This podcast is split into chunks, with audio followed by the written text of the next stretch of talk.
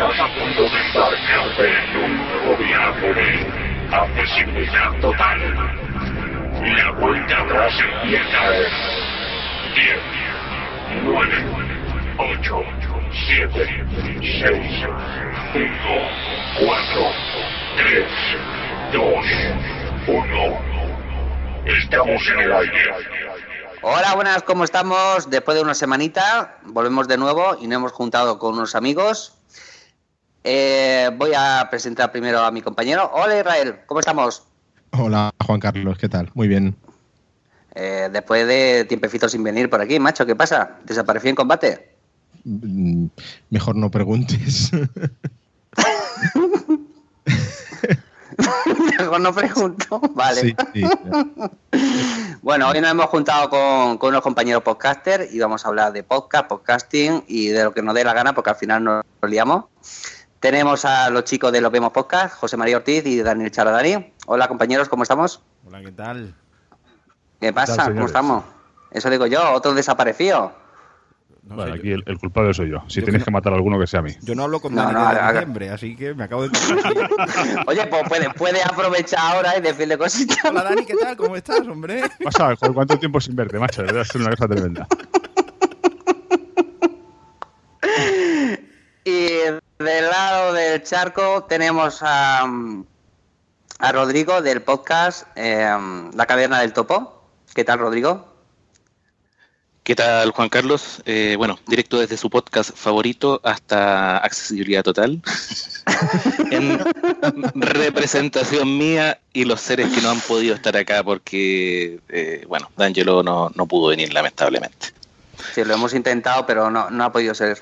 No ha podido ser. Podía, podía estar en formato psicofonía, pero iba a ser medio complicado que la gente estuviera ahí intentando descifrar lo que, lo que quería Algunos decir. cortes. Algunos cortes tenemos ya, seguro de eso. No, hoy, hoy vamos a intentar que la gente, pues, eh, que quiera empezar en el mundo del podcast, sepa dónde se tiene que agarrar, los programas, mesa de mezcla, micrófonos, hablar un poco de audio. ¿Qué estáis tocando por ahí que ya se escucha por ahí ruido raro? ¿Qué estáis haciendo? Sí, soy yo que estoy en, una, en un sitio donde no puede haber ruido y tal, y entonces yo corto y abro y cierro el, Vale. el ATR cuando. No, yo, yo también abro y cierro el micrófono porque también estoy aquí donde mi cuñado Vale, vale. y hay niños correteando Bueno. el lugar. De hecho, ahí Bueno, va co- uno. co- como podéis dar cuenta, ya Flexibilidad Total ya no tiene música. Por, um, por problemas X, vamos a dejarlo. Vamos a estar un tiempecito sin música hasta que lo podamos arreglar. Reconócelo. Aquí hay uno me- que se alegra me mucho. hecho caso, por fin me ¿Verdad? hecho caso. ¿Verdad? ¿Verdad, José María, que está contento? Oh, yo muy contento, muy que no haya música. Sí, sí, sí. Tú enca- encantado de la vida, vamos. Sí, sí, sí. Va. Muy bien. Eh, lo principal, para hacer un podcast, tener una idea. ¿No? Lo primero. Tener muy claro qué se va a hacer. No podemos empezar. Voy a grabar lo que quiero y tener una periodicidad de decir, voy a grabar mínimo una vez al mes o una vez a la semana. Vosotros, en vuestro caso, ¿cómo empezasteis en el mundo del podcast? Bueno, yo la verdad que es una mezcla de cosas, realmente. Yo empecé básicamente porque sí que llegó un momento en el que en el que sentí la necesidad de que me apetecía contar cosas, pero mm, casi más importante era mi ansia de, cacharrear. Es decir, yo creo que realmente empecé porque quería eh, bueno aprender a, editar sonido siempre me había gustado desde que era pequeño y tal Apre- aprender a editar audio a cortar a pegar a meter música a mí la radio siempre me ha gustado mucho entonces lo más cercano a la radio es digamos mm, puede ser el podcast y y realmente yo creo que empecé por eso no empecé pues aprendiendo a sobre todo cuando cuando me cambié a Mac eh, aprendiendo a, editar audios Luego vino esto en consonancia con, con, con aprender a manejar WordPress, con crearme un blog, con buscar los plugins necesarios para subir un podcast. Entonces, una cosa me llevó a la otra y realmente que yo creo que fueron la, combinación de las dos cosas, ¿no? El, el- el querer contar cosas y el querer contribuir mm, con la gente por- con lo poco que yo eh, pueda saber o pueda aportar y el querer aprender a hacer ese tipo de cosas que otros hacen. Pero no te Pues- pusiste ninguna meta de decir, voy a hacer uno cada semana, cada mes. No, de hecho ese es uno de mis fallos más gordos. O sea, yo no tengo periodicidad ninguna. De hecho, me gustaría grabar mucho más, pero muchas veces por falta de tiempo y otras veces simplemente porque no sé de qué hablar. eso sí lo tengo claro, ¿no? Yo no, no voy a grabar por decir, hola, ¿qué tal? Aquí estoy y me aburro, me pongo delante de un micro.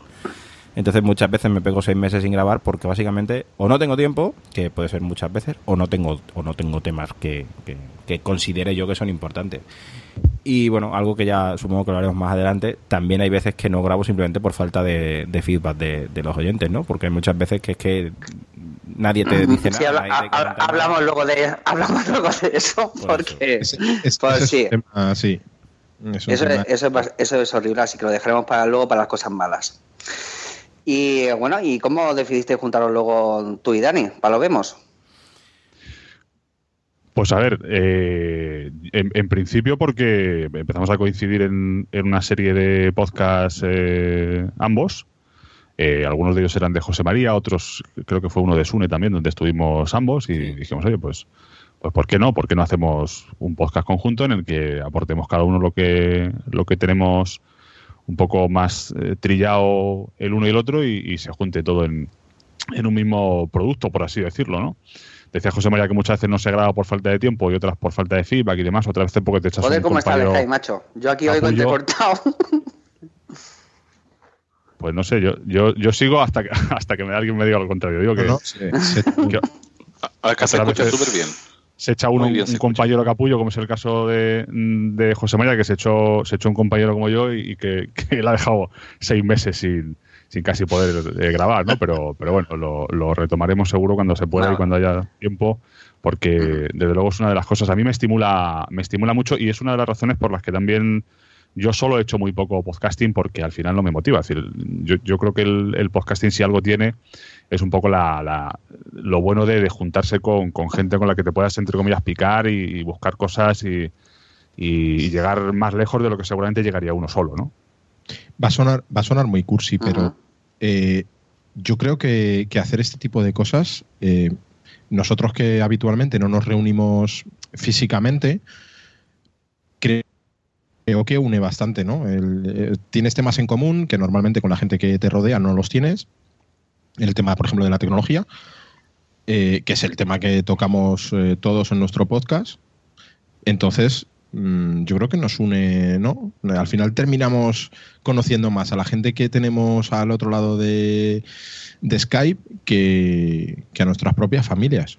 No sé si estáis de acuerdo. Sí, de hecho yo, yo tengo ahí, el, ese, caso me tocó muy de cerca, no, en- no en mí, sino en, en, mi, en mi mujer, en Ana. Ana, eh, no, bueno, no, lo voy a contar porque no hay ningún problema, pero ella no, no lo he hablado con ella. Pero ella cuando empezó a hacer el podcast de sobre perros con, con Salvi, ella no, bueno, cuando yo iba a la JPod, fui a las de Valicante en el 2011, fui a las de Sevilla en el 2012, a las de Madrid en el 2013, me decía que, que eso era de friki, que estaba zumbado, que eso era una chorrada, que tal, todo lo que os podéis imaginar que os pueden decir vuestra, vuestros contrarios, ¿no? Como, como, ellos, como ellos lo llaman. Eh, y bueno, Salvi le, comentó hacer el podcast de sobre perros y Ana al principio le dijo que está chalá, que, que ya no que ya no se atrevía, que tal, no sé qué. Pero empezaron a hacer el podcast de sobre perros y además empezaron a hacerlo de forma semanal, ¿vale?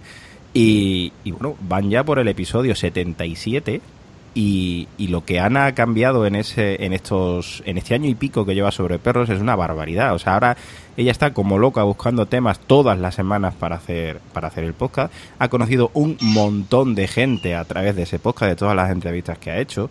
Ha estado en Asturias dando una charla de, de, bueno de ser usuaria de perro guía con una asociación de, de perros de, de asistencia que la conoció a través del podcast. O sea, está conociendo tal cantidad de gente, tal cantidad de cosas de, relacionadas con el mundo canino, que, que, que, bueno, eh, es ella la que este año me ha dicho, oye, vamos a ir a la JPOD de Málaga, ¿no? O sea, para, para que veáis cómo cambia la cosa y cómo puede influirte el, el, el mundo del podcasting. Es una pasada, realmente. ¿Te había escuchado alguna vez? ¿Ella? ¿A mí? No. Sí. Tiene como casa, ¿no?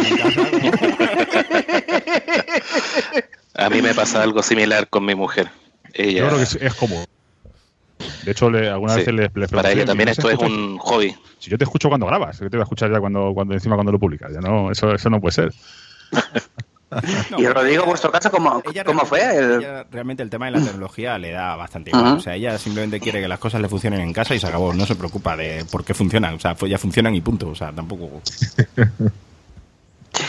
No, en, mi caso, en- eh, te- la verdad, yo todavía no tengo un podcast, según yo. No tienes uno, Todo entonces ¿qué hacéis durante todos estos años? A ver.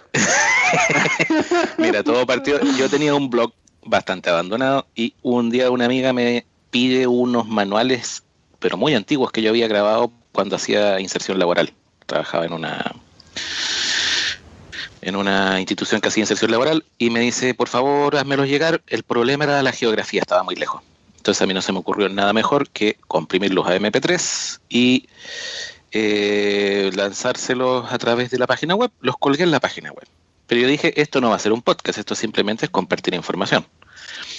Después vi un juego para iPhone y dije, mmm, qué interesante. Y grabé con el, mismo grabador de, de- de notas de voz de iPhone las instrucciones para usarlo y bueno, hice el artículo, coloqué el audio y para mí eso hasta tampoco era un podcast. Hasta que al final terminó teniendo introducción, cuerpo, cierre, música, compañero entrevistado, así que ya no me pude seguir haciendo el de la loma de más allá y dije, no, esto sí es un podcast. Sobre todo después de que ya estaba en iTunes, estaba en Evox, estaba... La verdad, el proyecto salió solo y precisamente por lo mismo que decía José María, la necesidad de, de- de compartir lo que uno sabe. Uno no se da cuenta de las cosas que tiene para, para lanzar al espacio, para, para decir, y una vez que las dice y te das cuenta que, que la gente de verdad las escucha y les sirve, eso te da una satisfacción muy grande que te dan ganas de seguir. Obviamente hay momentos en los que no tienes tiempo o no se te ocurre de qué hablar. Por lo mismo que decían también ustedes, el feedback de los usuarios no es muy alto muchas veces.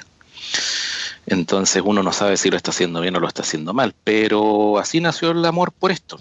Y al igual que Dani eh, y que José María y que yo creo que todos ustedes, eh, es un tema bien solitario en el que los amigos son los que se van acercando a uno y van formando un círculo más estrecho, pero la gente que lo rodea cotidianamente a uno no, no lo entiende ni lo aprecia tampoco.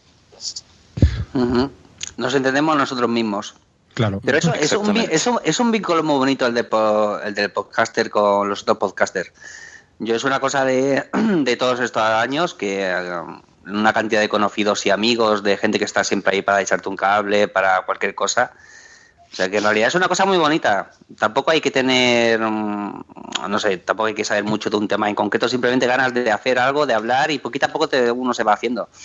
Yo, fíjate que mm, el, digamos, el denominador común eh, es el feedback. Todos estamos hablando y, y- y escuchando hablar de feedback, eh, que muchas veces no grabas por eso y, y ya has dado la clave, Juan Carlos, que mm, eh, yo creo que lo primero es, mira, lo voy a hacer para mí y si alguien lo escucha, estupendo. Y si no lo escucha nadie, pues mm, para mí se queda, ¿no? Me experimento y, como decía José María antes, ¿no? Experimento porque me apetece cacharrear y me apetece mm, comprobar hasta dónde soy capaz de llegar eh, y que soy capaz de hacer o no. Y ya está, ¿no? Eh, que alguien te da la enhorabuena y te dice, me encanta tu trabajo y me gusta, pues mira, fantástico. Pero yo, sin embargo, sí creo que el, el feedback es, es importante, ¿no? Porque al final Sí, sí, no. lo decimos todo, no, pues si esto yo lo hago para pasármelo bien, no sé qué y tal. Y, y al final, para la mayoría de los hobbies, se suele decir lo mismo, pero es cierto que sí hay un componente de decir, yo que lo hago esto para llegar a gente, ¿no? Y bueno, y llegar a gente no significa que te manden 40 correos a lo mejor todos los días, pero sí que sepas o que entiendas tú y que veas que lo que tú haces a la gente le sirve, le sirve de algo, ¿no? Sí, es verdad. Si Eso. funciona, entonces eh, seguirás. Si no, si, si tú percibes que no funciona, pues entonces es muy probable que, que eso de, pues decaiga y no se, no se mantenga, ¿no? Entonces, ¿qué, ¿qué consejo le podemos dar a alguien que quiere empezar en este mundillo? Además de tener una idea, ¿lanzarse al vacío y grabar cuando quiera? ¿O cuál sería vuestro consejo? Yo realmente el tener una idea, bueno, sí, es básico obviamente, porque bueno, no te va- o sea, es que depende, también depende de lo que quieras hacer, ¿no? Si quieres hacer algo para ti y aprender a manejar, por ejemplo, cómo funciona Spreaker, pues bueno, eh, pues puedes hacer lo que hablar de lo que te dé la gana, ¿no? Pero si quieres hacer algo ya para compartir con el resto del mundo, obviamente tienes que tener una idea clara. Y sí, yo yo mm, personalmente creo que que que no es necesario eh, encasillarte ni, ni, ni, ponerte unos objetivos eh, grandes a largo plazo, o sea, a corto plazo, porque si no, no vas a grabar. Y yo tengo esa experiencia. Yo he habido muchas veces que he pensado, digo, joder, voy a hacer un podcast de estos diarios así cortitos de cinco minutos, tal. Pero luego pienso, venga, pues voy a ponerle un nombre, voy a crearle un canal en no sé dónde, voy a, por, voy a hacerle un apartado en el blog, voy a no sé qué, no sé cuánto, porque lo quiero todo perfecto y al final no hago nada. Con lo cual, si a alguien le apetece realmente ponerse a grabar, que pille su teléfono, que pille su Spreaker, que son 10 horas gratuitas, directamente, y no necesitan más. Y si, si quieres, si, si ves que llenas esas 10 horas, pues entonces a lo mejor es el momento de empezar a, plantear otra cosa. Pero primero empieza poco a poco. Eh, sí, estoy, estoy de acuerdo con. Sí, porque ya te pasó, a ti, a, a ti te pasó en un momento que te lo tomabas muy en serio y llegó y dijiste, mira, grabo cuando quiero, cuando puedo y que no sea todo tan perfecto. Creo que fue el año pasado o el anterior que ya con que, tomaste esta filosofía para porque si no no había manera. Y aún así no lo he conseguido, ¿eh? Muy bien. Bueno, una vez te... es que te metes en muchas cosas. Claro. es el problema. Producir varios podcasts, hacer el tuyo. Eh, claro, tiene, tiene mucho. Grabar otros. Grabar, grabar, otros como este, que hoy lo graba José. A mí me pasó exactamente al revés que, José. Claro. Me pasó exactamente al revés. Yo partí pensando que iba a ser una cosa muy simple, una cosa muy para mí, y al final se disparó. Y, y me topé precisamente que los canales que escogimos para comenzar se nos quedaron cortos. Se nos quedó corto el espacio de almacenamiento, se nos quedó corto la forma de distribución y tuvimos que empezar a reacomodar la carga en la marcha. Eh, entonces también hay un componente inicial para la gente que empieza de si de verdad le apasiona lo que está haciendo, también que, que trate de pensar en grande, proyectarse hacia adelante empezar a probar con cosas gratuitas simples, pero al mismo tiempo también tener en cuenta que en algún momento eso se le va a quedar pequeño. Claro, hay ciertas cosas que hay que tener en cuenta. Eh, eso sí es verdad, y tienes razón, Rodrigo. Hay ciertas cosas que hay que tener en cuenta y hay que, hay que pensar antes de, de lanzarte. Como por ejemplo, el feed que le vas a dar a iTunes. Es algo básico, básico. Yo me arrepiento hasta el día de hoy del fit que le di. Pero hasta donde yo sé, no, no sé si, si eso realmente se puede hacer o no, porque yo, últimamente como estoy tan desconectado no, lo he podido probar, pero sí he escuchado que iTunes Connect ahora sí tiene ya un apartado de, podcast en el cual tú puedes ir definiendo ese, ese, feed, ¿no? Entonces, eso que hasta ahora había sido una regla de oro del podcast, es decir, el feed que le des a iTunes es como ya como, como el agua bautismal, o sea, esa ya no, no te la quita nadie, pues eh, ahora ya es, es eh, sí se puede hacer, ¿no? Siempre y cuando recuerdes con qué IDDA has dado de alta ese podcast, sí. Porque, ah, bueno, claro, eso evidentemente sí, por eso sí, pero que, no es una perogrulla, que parece una perogrulla, pero no lo es, claro, efectivamente. Entonces, ahora ya sí puedes cambiar el feed. Pero, pero eso, eso sí que lo tienes que tener claro. ¿Qué feed vas a darle a iTunes? Porque obviamente yo considero que todo podcast tiene que estar en iTunes. Para mí es la, la base de datos por excelencia. Todos los, los podcasters beben de la base de datos de iTunes. Oh, sí. Y eso es básico. Entonces hay que tener en cuenta algunas cositas como esa. Eso te iba a decir, eh, José María, ¿por qué para vosotros es básico el feed? Es decir, mm, alguien que, que en, en, principio mm, es algo que no le da mucha importancia, que a lo mejor puede primar más el contenido o, las personas de las que te rodees o el tema de lo que vas a hablar o, qué música le vas a dar, el nombre, tal. ¿Por qué es para vosotros eh, tan importante el feed? Porque el feed es la manera de llegar a la gente, es lo más cómodo. O sea, tú puedes poner tu podcast en tu web y que, y que la gente lo escuche desde ahí, pero obviamente no es igual de cómodo eso que bueno, que tenerlo en tu, en tu podcatcher, en tu aplicación y que te llegue y que tú lo escuches cuando te dé la gana, ¿no? Sin tener que irte a ningún sitio. Entonces, para que eso funcione realmente bien, pues el feed debe ser, debe estar bien, debe estar bien construido, debe, debe de dar los datos que tiene que dar el podcast y, para mí debe estar, para mí debe estar en iTunes. Vale, José, para los que no tienen ni para joder idea, ¿qué es un feed? ¿Cómo crearlo? Eh, y cómo crearlo y cómo unirlo al podcast porque mucha, no todo el mundo sabe lo que es un feed. Bueno, el feed es un es un archivo XML que, digámoslo así, que se crea, es como, bueno, es, es un RSS, ¿vale? El RSS es una, una manera de seguir contenidos, ¿no? Hay RSS de audio y RSS de, texto. Entonces, eh, digamos que, bueno, pues todas las aplicaciones de, de contenido de podcast, eh, ya sea Spreaker, ya sea Evox, eh, todas las aplicaciones, o sea, todas las plataformas que permiten subir audios, te dan un feed de tu podcast. Eso significa que te dan un- una URL para tú suscribirte a ese podcast, ¿vale? Esa URL Pero que es de ellos. es de ellos, exactamente. Ese feed, esa, Mm. esa URL es de cada plataforma. Entonces, eh, esa URL se actualiza cuando tú actualizas el contenido. Entonces, esa URL avisa a tu aplicación de podcast, ya sea eh, Donka, ya sea Overcast, ya sea la propia podcast de Apple, ya sea iVoox, pues ella, ese, ese URL actu- eh, avisa de que hay un contenido nuevo, de que hay un, un programa nuevo. Entonces, pues se descarga o te da una notificación, depende de cómo tú lo tengas configurado. Entonces, cuando tú eh, creas un podcast en una plataforma gratuita, eh, pues tienes que tener en cuenta ese tipo de cosas, ¿no? Tienes que tener en cuenta el feed que te dan y luego tú tienes que saber qué feed le quieres subir a, a iTunes. Hay muchas opciones. Eh, está la básica de, de utilizar el feed de, de Spreaker o de Evox, por ejemplo. O está la opción que, por ejemplo, tenemos eh, Dani y yo y, y tiene ahora Rodrigo and Company, que es eh, guardar los archivos en tu propio servidor, en tu propio alojamiento y Ajá. crearte tu propio feed a través de, de algún. Mm, Vale, hacemos un parón. A ver, en cada plataforma que hemos hablado, Spreaker, iVoox o, o tener o tener como vosotros lo tenéis, ¿cómo se hace en, en, en cada sitio? O sea, en Spreaker se hace de una manera, en iVoox en otra y vosotros lo hacéis de otra manera. Sí. ¿Podéis, ¿Podéis explicarlo cómo se hace de cada manera? Bueno, básicamente. Si quieres lo, lo puedo... Sí, cuenta, cuenta. A ver, da- mira, da- dale tú y después voy a explicar un- una, una cosita aparte que te- se pueden hacer manualmente también. Sí. A ver, en Spreaker y en iBooks básicamente es parecido, el proceso básicamente es el mismo, obviamente cada uno con sus peculiaridades de cada una de las plataformas, pero bueno, básicamente se trata en crear un, un, un canal o un show, según la plataforma en la que estés, y le das un, un, un título, ¿vale? Como en este caso, pues como lo tenéis, vosotros por ejemplo lo tenéis en iVoox, Juan Carlos, pues Sí. le das un, un título, accesibilidad total, creas, le, le metes una descripción del podcast, y luego cada vez que quieras eh, añadir un audio, pues le das a subir o a crear, en- dependiendo de si es Spreaker o, o iVoox, subes el archivo MP3, le metes la descripción del capítulo y le dices, ¿esto a qué pertenece? Pues pertenece al podcast Accesibilidad Total.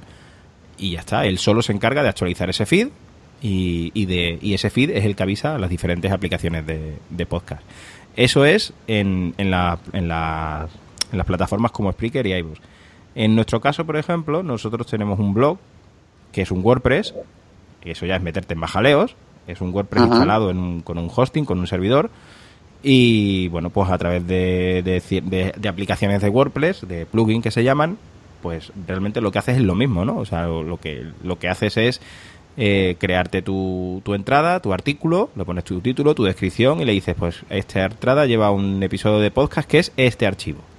Y entonces tú cuando tú publicas eso, WordPress se encarga de actualizar el feed y ese feed es el que actualiza las aplicaciones de podcast. La diferencia de utilizar eh, una plataforma gratuita o de pago como Spreaker, iVoox o un blog, pues es ah, lo que más le gusta a cada uno. A mí personalmente me gusta más el blog porque es lo, porque yo gestiono todo. Yo tengo el control absoluto de todo. De mi feed, de mis audios, de mis contenidos. En las plataformas gratuitas, mm, o de pago, si, si pagas eh, iVoox o, o Spreaker, eh, primero que quizás sea más caro, también depende del plan que contrates. Y segundo, que realmente mm, poco a poco ya van dando más control del feed, pero an- anteriormente, hace un, hace un año por ahí, el control que tenías del feed tampoco era tan, tan alto del, del que puedes tener ahora. ¿eh? Entonces, también son cosas a plantearse. Pero ya te digo, esto de plantearte dónde subir tu podcast y tal y cual, eh, es más cuando ya el proyecto ya tiene un cierto mm, una cierta importancia, ¿eh? O sea, quiero decir, cuando ya te das cuenta de que vas a seguir para adelante. Porque si, si tú te mm, si tú decides eh, crear un podcast y tal y cual, mm, el, el error que puedes cometer es muchos de los que yo he cometido es mm, primero mm, créate el blog, dale diseño, crea logo, montar el plugin tal, no sé qué, no sé cuánto, y cuando te vas a poner a, a grabar dices, "Pff, ahora ya no tengo ganas. sea, realmente muchas veces pasa eso. ¿eh? Claro, una persona normal dice, vale, yo quiero hacer un podcast. Mm, Primero, tengo la idea. El nombre, que es lo complicado. De saltar sobre los demás o buscar un tema de que no se hable o intentar hacerlo de una manera diferente, porque, mm, no sé, si te quieres ir un poquito en serio. Vale, una vez tienes todo esto, grabas tu primer episodio, dices, ¿y ahora dónde lo subo? Para mí ahora mismo la mejor opción es, es o Spreaker o, o iVoox. Directamente, sin complicarte la vida. Mm, Yo voy a hacer un, un apunte con respecto a iVoox. Y es que últimamente me estoy planteando seriamente en mi podcast de, de libros dejar de editar tanto, porque claro, luego lo subes a iVoox en la cuenta gratuita y dices, eh, ay señor, que mm, he estado otras 10 horas, mm, sin exagerar, ¿eh? Editando. horas para subirlo. Eh, no, no, no, para editarlo. No Sí. subir, editarlo. O sea, mm, de quitarle ruidos, quitarle titubeos, quitarle historias que, que ensucian el podcast, ensucian el audio, y te lo subes a iVoox y dices, ups, si suena peor que cuando lo, que cuando lo he grabado en limpio. O sea, Coño, pues nuestro suena de puta Sí. madre.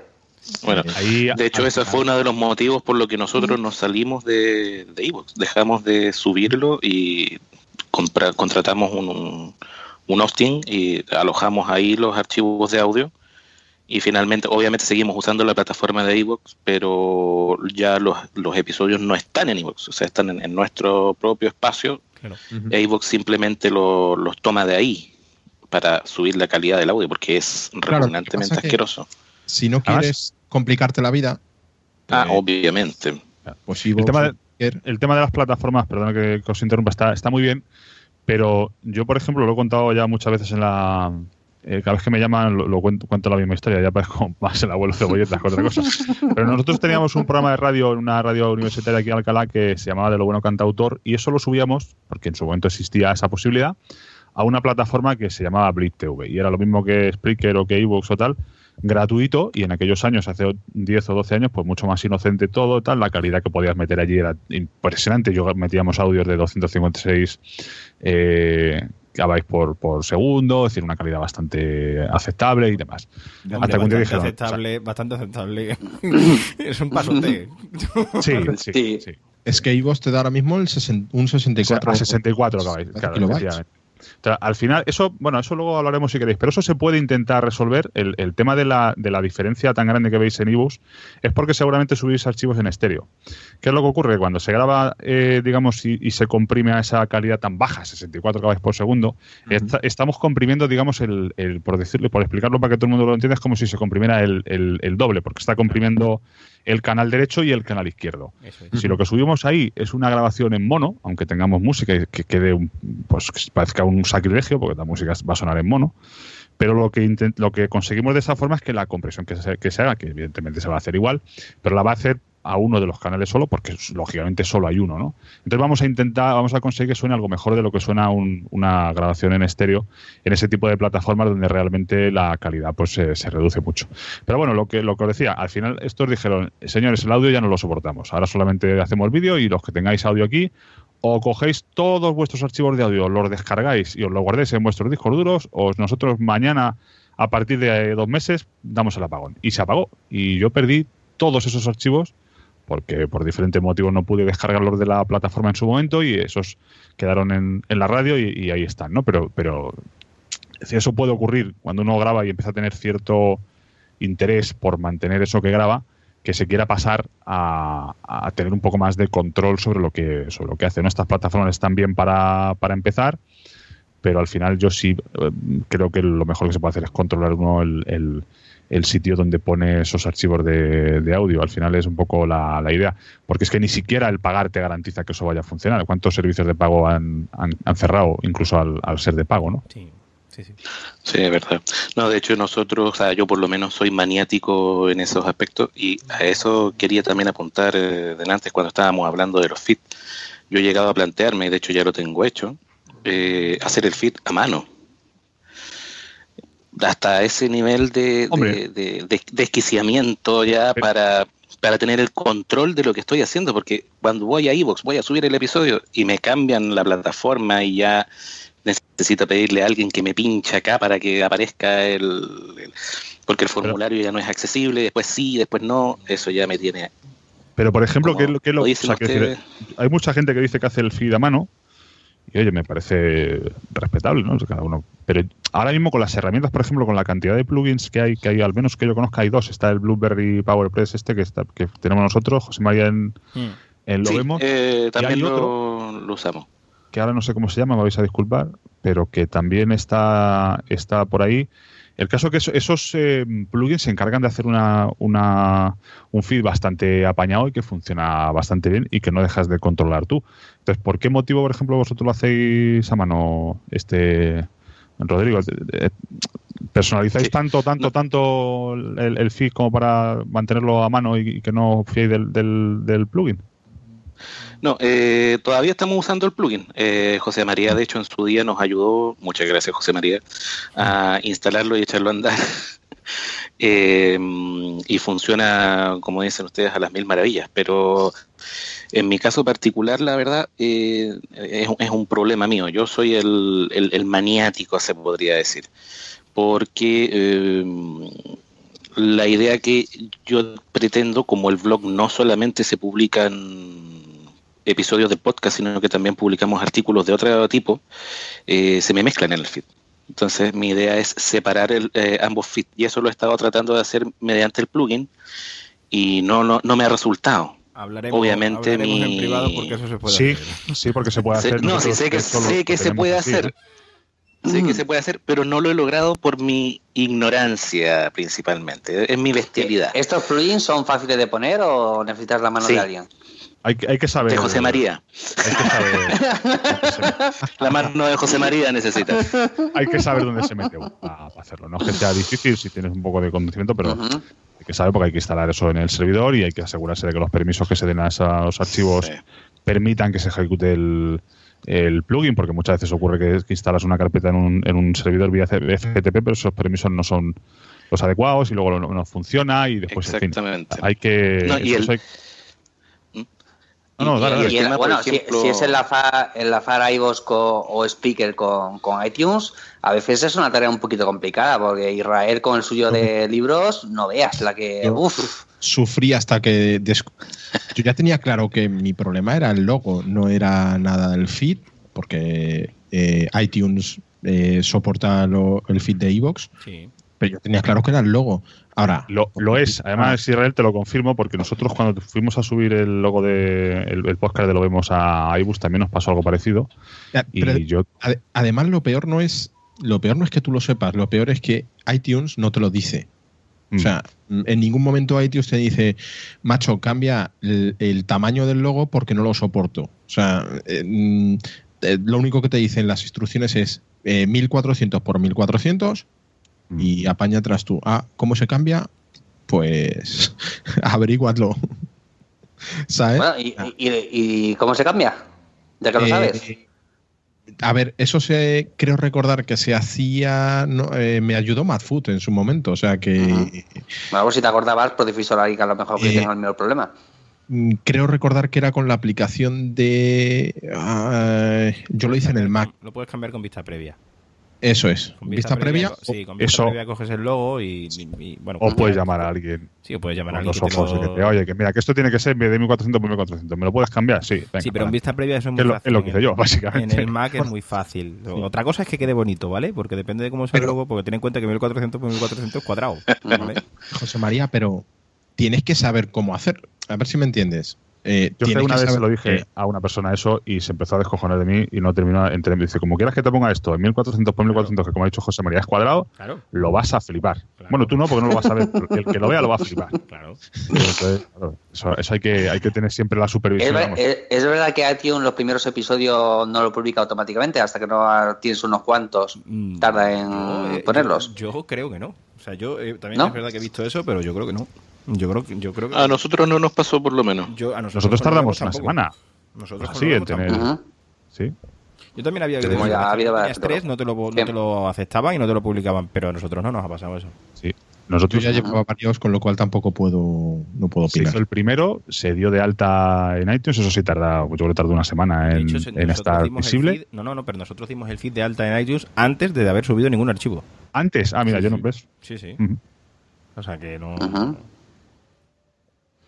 Bueno, tenemos claro el nombre, lo que vamos a hablar, las plataformas que hay, o hay más plataformas además de iBus, Spreaker y iTunes. Sí, sí, sí, sí que hay más. Está SoundCloud, me parece. Y. Limpsys Eh, también, creo que se llama. Libsyn, Elipsyn y la propia Blueberry, que también tiene su, su plataforma. Sí, efectivamente. Esas además están orientadas Ah, más a un mercado profesional Sí. y eh, en España tiene muy poco tirón. Yo no sé si en, en Latinoamérica vosotros, eh, Rodrigo, que lo tenéis allí más, más conocimiento y más control, lo tienen.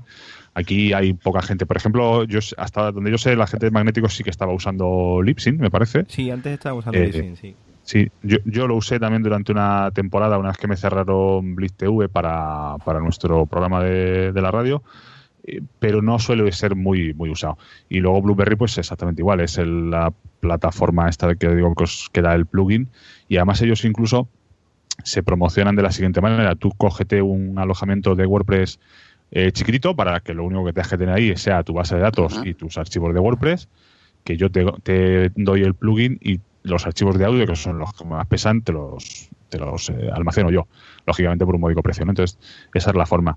SoundCloud me parece que también ha incorporado Sí, esto eh, para incorporado para podcasting, sí. podcasting, efectivamente. Y bueno, pues hombre, sin, sin llegar a ser podcasting, Audioboom, por ejemplo, tienes ahí eh, posibilidad de, de meter archivos que no son, como digo, podcasting porque carecen de un, de un feed propiamente dicho, ¿no? Que al final no, lo que no, no, no, no. Audioboom tiene feed ya. tiene feed. Sí, sí. Joder, pues. Audioboom, no, no, pero Audioboom ha tenido feed siempre, ¿eh? Pues fíjate tú lo, lo que soy yo. Una, una pregunta que quería hacer. ¿Vosotros pensáis, si alguien no se quiere meter en, en muchos jardines y no se quiere complicar la vida, eh, haciendo el fit a mano y mm, me- haciendo un blog, em, con las plataformas que hay y sin pagar un duro, mm, ¿creéis que es suficiente para empezar? O si, o si quieres algo más grande, tienes que sí o sí em, meterte en esos jardines. No, si tú quieres. O sea, tú puedes utilizar Evox, por ejemplo, es gratuito, Sí. sin ningún problema. O Spreaker. No, pero No, no, sí. tienes 10 A ver. horas. Pero Evox no tienes ningún límite de horas. Y bueno, tienes, lo único que tienes Si es yo- la, si la yo lo- que te la baja. Yo lo uso, pero mm, Si no que quieres eso- pagar absolutamente nada, en ningún momento, Evox. la única opción es Evox. Evox, sí. No, y pasa es que tienes que pagar con las cosas de Evox. Es decir, con que Eso te es. comprima el audio, con que en el feed solo aparezcan los 20 últimos episodios, los demás tienes que escucharlo desde la web, con que de vez en cuando cuando se le da por ahí pues te metan publicidad. Entonces, pues bueno, esas cosas te las tienes que comer, pero claro, es un servicio gratuito. Muy bien. decía eso, que al final es que hay, que tener en cuenta también que la gente cuando empieza, pues.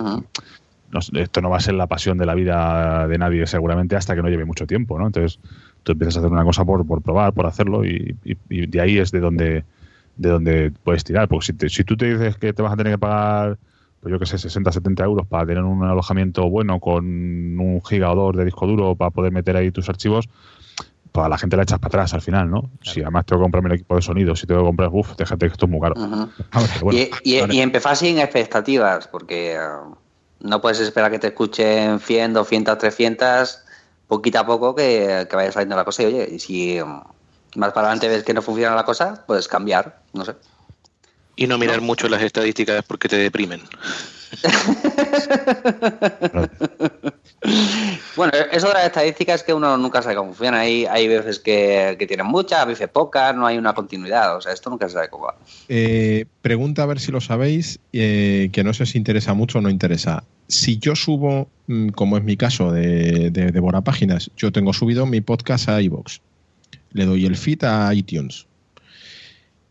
Eh, ¿Van a contabilizar mis... eh, mm, al feed le da igual de dónde escuches eh, el audio o tiene que ser eh, para las estadísticas eh, que lo escuchen en iVoox o, o en iTunes también sirve? o me tengo que ir a iTunes a algún lado para ver las descargas o No, en iTunes no puedes ver las descargas en ningún sitio, eso ya te lo digo. no no bueno eso sí lo sé pero quiero decir si alguien solamente me escucha en, en iTunes ¿eso va a contabilizar en iVoox como descarga? Yo diría que sí. Pero no soy un experto, ni muchísimo menos, en, en temas de, de estadística ni nada, pero yo creo que sí. Yo te hablo por el- Depende. yo te hablo por el feed nuestro, ¿vale? Mm. El feed nuestro de lo vemos, tan, o sea, tanto de lo vemos como del mío personal, em, eh, todo, toda plataforma tiene el mismo feed, es decir, mi feed es mío y lo creé yo, y lo tiene Evox, lo tiene Spreaker y lo tiene iTunes, ¿vale? Entonces, eh, el Blu-ray me da semanalmente unas descargas y, y- y yo veo desde dónde se están escuchando. Es decir, yo puedo saber cuántos usuarios lo han escuchado desde Overcast, cuántos usuarios lo han escuchado desde eh, iTunes, que bueno, iTunes por ejemplo es Doncast, o cuántos usuarios lo han escuchado desde Android, o desde qué país se han escuchado. Entonces yo creo que, por lo menos en este caso, sí todas las descargas repercuten sobre ese feed, sean desde donde sean. Y yo creo que en el feed de iVoox yo creo que también. Otra cosa es. Bueno, yo es que no lo sé. Yo yo, yo diría que sí, pero ya te digo, no no soy un no soy un experto en, en estadísticas. A ver si alguien nos puede sacar de dudas. Sí, porque No tengo ni idea, por- porque en iVoox, por ejemplo, mm, tengo entendido que si tú estás escuchándolo, no te lo descargas, lo escuchas dos minutos, no cuenta como escucha ni como descarga. No lo sé. Aquí podríamos haber. Aquí Claro. tendríamos que tener la ayuda de alguien más experto en este tema. Sí, sí, porque bueno, yo, yo tampoco sí. tengo claro. De todas maneras, lo, lo que sí está claro es que si tú tienes, eh, como por ejemplo eh, Blueberry este, eh, sí vas a saber de dónde están escuchándose esos audios y, eh, y- y quién los escucha porque porque el, el archivo de audio al que estás apuntando lo alojas tú en tu servidor y digamos que de ahí es donde se recogen esas estadísticas. Si estamos en plataformas eh, externas, pues eh, ya dependerá de cómo lo gestione cada una de ellas, el, el- los, las escuchas, claro. Vale, para gestionar iVoox necesitas tener un ordenador. No lo puedes hacer a través del móvil. No, vale, Para subir audios no. para subir audio. yo sepa, Sin no. embargo, con speakers, con speakers sí. Con Spreaker sí. Vale, eso sería el método más sencillo. Por ejemplo, tienes al camionero Jeep que se coge su teléfono, la aplicación Claro. Y se lo sube. O sea, tampoco hay que tener muchos medios a veces para hacer un podcast. Si uno no se quiere liar mucho, coge Spreaker y a subirlo. Claro. Vale. Tenemos... Además, Spreaker en, en la, en la parte móvil es muchísimo más accesible. Por lo menos en iOS, no sé en Android cómo estará. que eh, yo sepa es bastante accesible también en, en en Android. Pues mucho más accesible que la parte del escritorio. La parte del, del- de- del escritorio, la web, vaya, eh, no es excesivamente Ahí accesible. tenemos 10, 10 horas gratuitas en Spreaker, que después, si Que subimos uno más, tenemos que ir borrando. Que al principio eran 20, por cierto. Ah, al principio realmente. Ujú.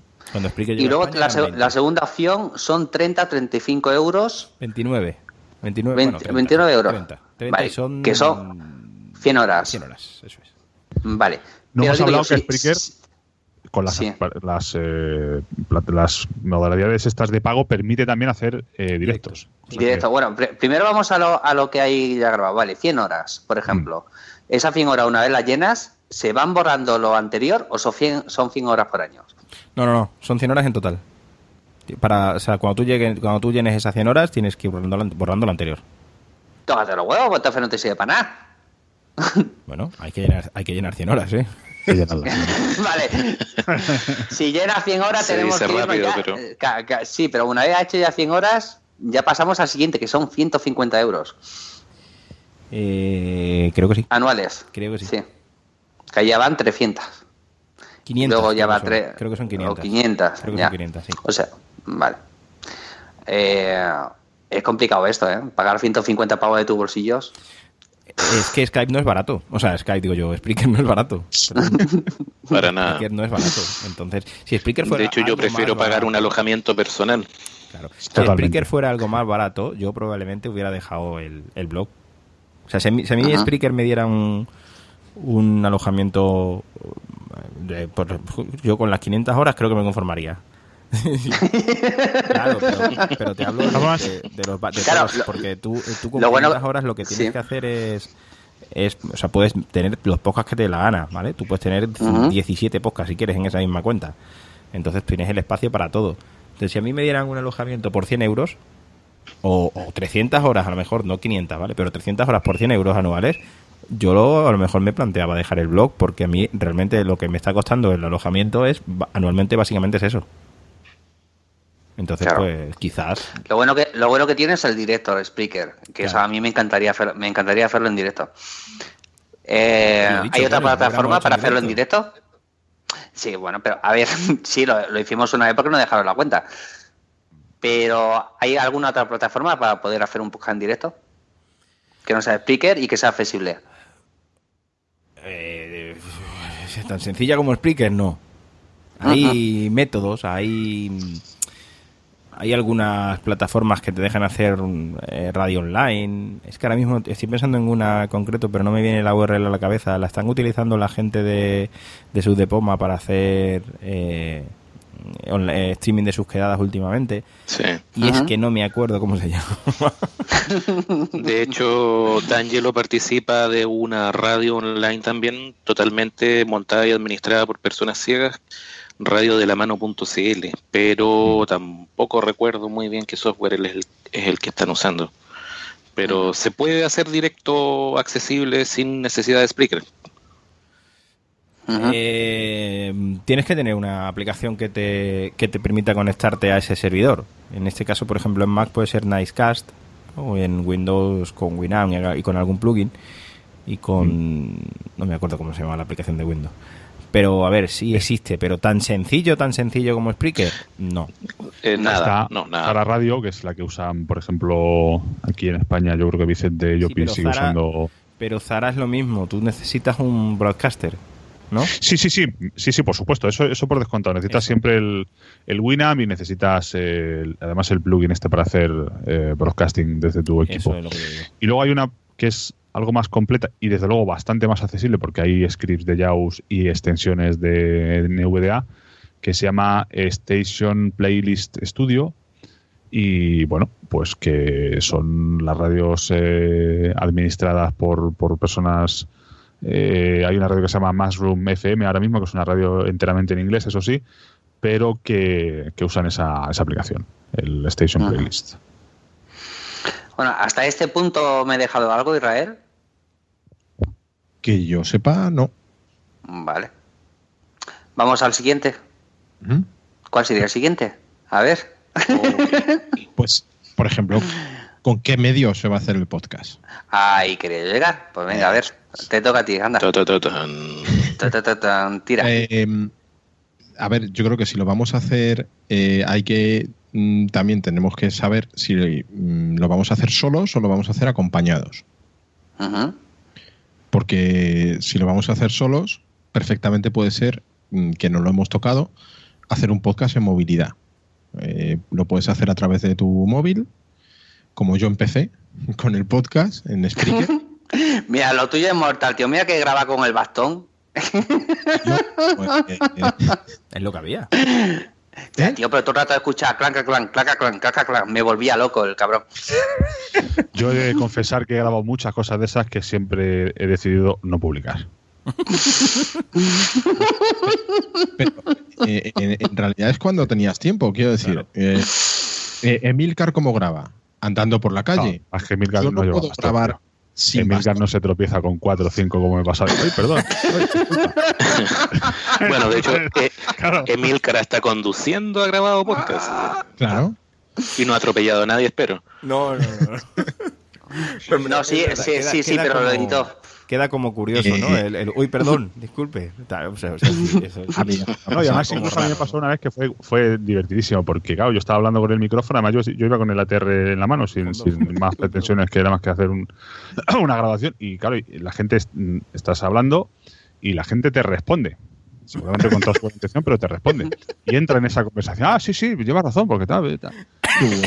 Son cosas, claro, que dices, De pues, hecho, yo- de hecho Eh, a Emilcar no. en, al- eh, en algún en algún daily le han cogido el micrófono y han saludado. Es que Bueno, pero eso ya es borracho que otro. Es que los viernes, las horas. los viernes por la mañana son muy duros para Es, algunas es personas. es- es increíble.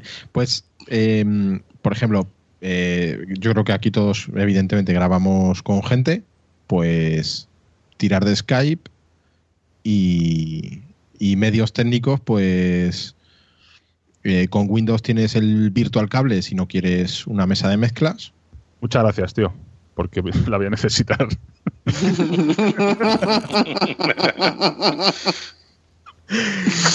y en Mac, eh, que ahí puede hablar José María y, y Dani, eh, Audio Hayak.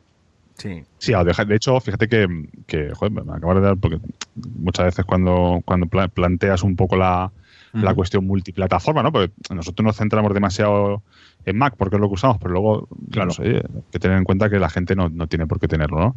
Eh, es que Audio Hijack Pro lo es todo. O sea, todo es absolutamente todo. Tú puedes hacer grabaciones eh, por, como os decía antes, por, por archivos, que luego pueden ser pistas en el editor de, de audio. Eh, puedes grabar tus dos o tres eh, micrófonos o cuatro los que puedas enchufar, eh, dados los USBs que tengas, porque yo creo que eso sí se puede hacer. Coger, por ejemplo, dos ATR, enchufarlos a los dos USB del puerto de los- del Mac y grabar cada uno, perdón, por una pista. Puedes grabar el Skype, puedes eh, hacer incluso hasta efectos de, de- de grabaciones, meter efectos, digamos, de los propios que trae el, el Mac. Es un- una mesa de mezclas e incluso tiene también partes, no tanto de editor de audio, pero sí de, de, de- de- de- de montar, digamos, de, mesas de mezclas eh, más eh, digitales, incluso donde se puede eh, jugar con las pistas, colocarlas cada una en su sitio, pasar el audio de un sitio y editárselo a otro. Es decir, es una auténtica pasada.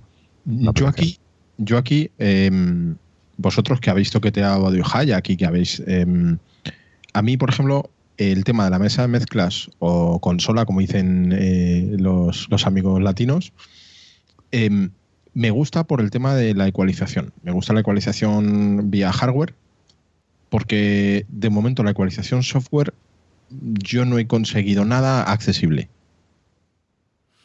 A, mí, A ver los personalmente- Ailas, eh, ecualizadores accesibles. A ver los lo que pasa es que mm, no son 100% accesibles. Al final tienes que jugar. Si, si, si nos imaginamos cómo es visualmente una mesa de mezcla, bueno, no, no- hace falta que nos lo imaginemos, con tocarlo en nuestro caso vale, ¿no? La, Sí, sí. Las ruedecitas de la igualización, pues eso están unas encima debajo de las otras y al final eh, visualmente eso se puede hacer así, representando representándolo así, o se puede hacer de forma horizontal, que muchos ecualizadores visuales tienen los tiradores estos a nivel horizontal. ¿Qué es lo que ocurre? Que al no estar bien etiquetados, en muchos casos no sabemos muy bien a qué corresponde cada uno, pero bueno, hay que jugar un poco con ellos. Hay mucha o de la preescucha o la previsualización que llama, o preview, preview, pre, joder, perdón, preview, que ya se dice, eh, lo dirán los, los sintetizadores en español, sobre todo si utilizamos plugins que no están traducidos. Y bueno, la única forma que tienes es, ir moviendo esos deslizadores e ir, e ir jugando. Sí, Eh, no te cojas un ecualizador de 31 bandas, porque seguramente te vas a volver loco. Cógete uno de 3 o uno de 5 y bueno, pues intenta. Yo jugar con eso, ¿no? personalmente, la verdad que no, no he necesitado ecualizar mucho, ¿eh? Yo, por, por suerte, la verdad que, bueno, eh, hay veces que también me conformo con lo que hay, que decir, yo grabo varios podcasts y, bueno, digamos, ayudo a grabar varios podcasts y hay uno en el que el micrófono suena como suena y yo por más que me pelee no puedo hacer que suene de otra manera, con lo cual, pues chicos, es lo que hay. Tampoco puedo hacer más. Pero yo personalmente, desde que tengo el micrófono que tengo, eh, la mesa la uso bastante poco. Y porque el micrófono me da, me da, conectado por USB, me da la calidad que yo quiero, o sea, no necesito más. Y entonces ya no saco la mesa, a no ser que quiera hacer alguna grabación en especial o lo que sea, ya no saco la mesa tanto como, como antes. Y hablando Además, poco- hay. Perdón, dale, dale. no, hablando un poco de lo que decíais al principio, de cómo empezar a grabar, yo también estoy de acuerdo con, con lo que decía Israel. Eh, si tú quieres empezar directamente desde, desde el principio sin complicarte mucho la vida, eh, con el micrófono del iPhone, vas, vas muy bien, ¿eh? Y además, no sé qué cambio han hecho en los últimos iPhone, pero el micrófono del iPhone 6S suena muy bien. Tiene una- un cuerpo de, un cuerpo esa, esa, esa voz que tiene unos bajos bastante, bastante Sí, es verdad. y a los Entonces- que tienen una voz así muy de hombre, como Dani o, o- o Israel, se les ponía una voz con unos bajos mm, contundentes. Pero entonces estamos hablando de la del, del- entre el 6 y el 6S, la Sí, sí, diferencia. sí, o sea, sí, entre el 6 y el el 6, por 6S. ejemplo, sigue teniendo el micrófono amarillo, ¿no? Que, Sí, ver, es, eso es. y el 6S ya tiene uno mejor, ¿no? Sí, sí, no sé qué cambio habrán Oye. hecho, pero suena muy diferente. ¿verdad? De hecho, nosotros los primeros episodios también los grabábamos con el micrófono del iPhone. Simplemente, y no suena, suena mucho mejor con una mesa de mezcla, evidentemente, pero Claro. sirve. El problema que tiene el Cumple la iPhone es que función. te mete a lo mejor mucho ruido externo. ¿Vale? Entonces, Sí, Exactamente. ¿sabes cuántos Hay que hacer mucho- del iPhone? Y después han ido a- al estudio y han igualizado eso y han cogido y han, y han puesto cortes con ese micrófono, muchos más de los que nos pensamos. ¿De medios de decir, comunicación? ese- por supuesto. Sí, sí, sí. Hombre, Sí, pues, pues, está sí, más sí. claro que el agua. O sea, muchas de las noticias. Y bueno, ¿y cuántas noticias habrán mandado por lo de WhatsApp? O sea, déjate de. Sí, sí, sí. Ya. Claro, Y hombre, luego se hacen, se hacen maravillas porque Claro. se, se puede tratar Es- el, es- el audio y se hacen, se hacen muchas Es lo que decía José María, que, que a lo mejor el problema está en la cancelación de ruido, que no tiene. Sí. mm, que tiene un rango de. que ahora lo, lo hablaremos si queréis con el tema de micros y tal. Eh, pregunta. Mm, yo que últimamente soy bastante maniático con el sonido. ¿Grabamos eh, desde el ordenador con el propio micro del ordenador? ¿O hacemos un pequeño desembolso y nos compramos un micro USB eh, que suene bien? Que suene bien y que tenga y que tenga buena cancelación de ruido. Hombre, yo personalmente. mm, Personalmente, a mí es que los micros de los ordenadores no me gustan absolutamente nada. De ninguno. A mí tampoco. De No, ninguno, claro. De ninguno. Pero ni, ni en. eh, bueno, ya no hablamos el micro integrado, sino los AirPods conectados al Mac. Se nota muchísimo, Se nota pero mucho, mucho. Y además, y además muchísimo. los, los Mac tienen un problema muy gordo, muy gordo con, con los AirPods si utilizas, si utilizas lector de pantalla. Y es que, el, es, es que el- el- la voz de VoiceOver se mete. sí, por, es por- cierto. entonces, y eso es un problema por la conexión. Y es un Es problema que llevan arrastrando desde el 2010. Y eso no tiene pinta de que lo vayan a solucionar. Entonces, si tú vas a estar mirando cosas con VoiceOver y quieres grabar algo con unos AirPods de Apple, no vas a poder. Porque el VoiceOver Los es una MacBook cosa Air. de fondo. José Los María, MacBook, creo. los sí, Los los MacBook. Pro yo tengo, tuve eh, Claro, uno los del, MacBook Air, los del MacBook Air 2011. porque son los que no tienen entrada de micro, son los que utilizan una sola conexión para todo. Eh, No, no, pero el, el MacBook Pro que yo tenía también, ¿eh? También El tenía una entrada de no micrófono y de, dos. y de cascos. Pero no tenía dos No. entradas. El, el que yo tenía no. El Ah. anterior seguramente tuviera dos, pero el que yo tenía no. Y es un problema que está, al menos en mi MacBook Pro no se producía ese, ese problema Pues debe ser la conexión Y- del MacBook, del MacBook Air. y debe ser la del MacBook. Sí. Bueno, a ver, ¿qué micrófono os aconsejáis?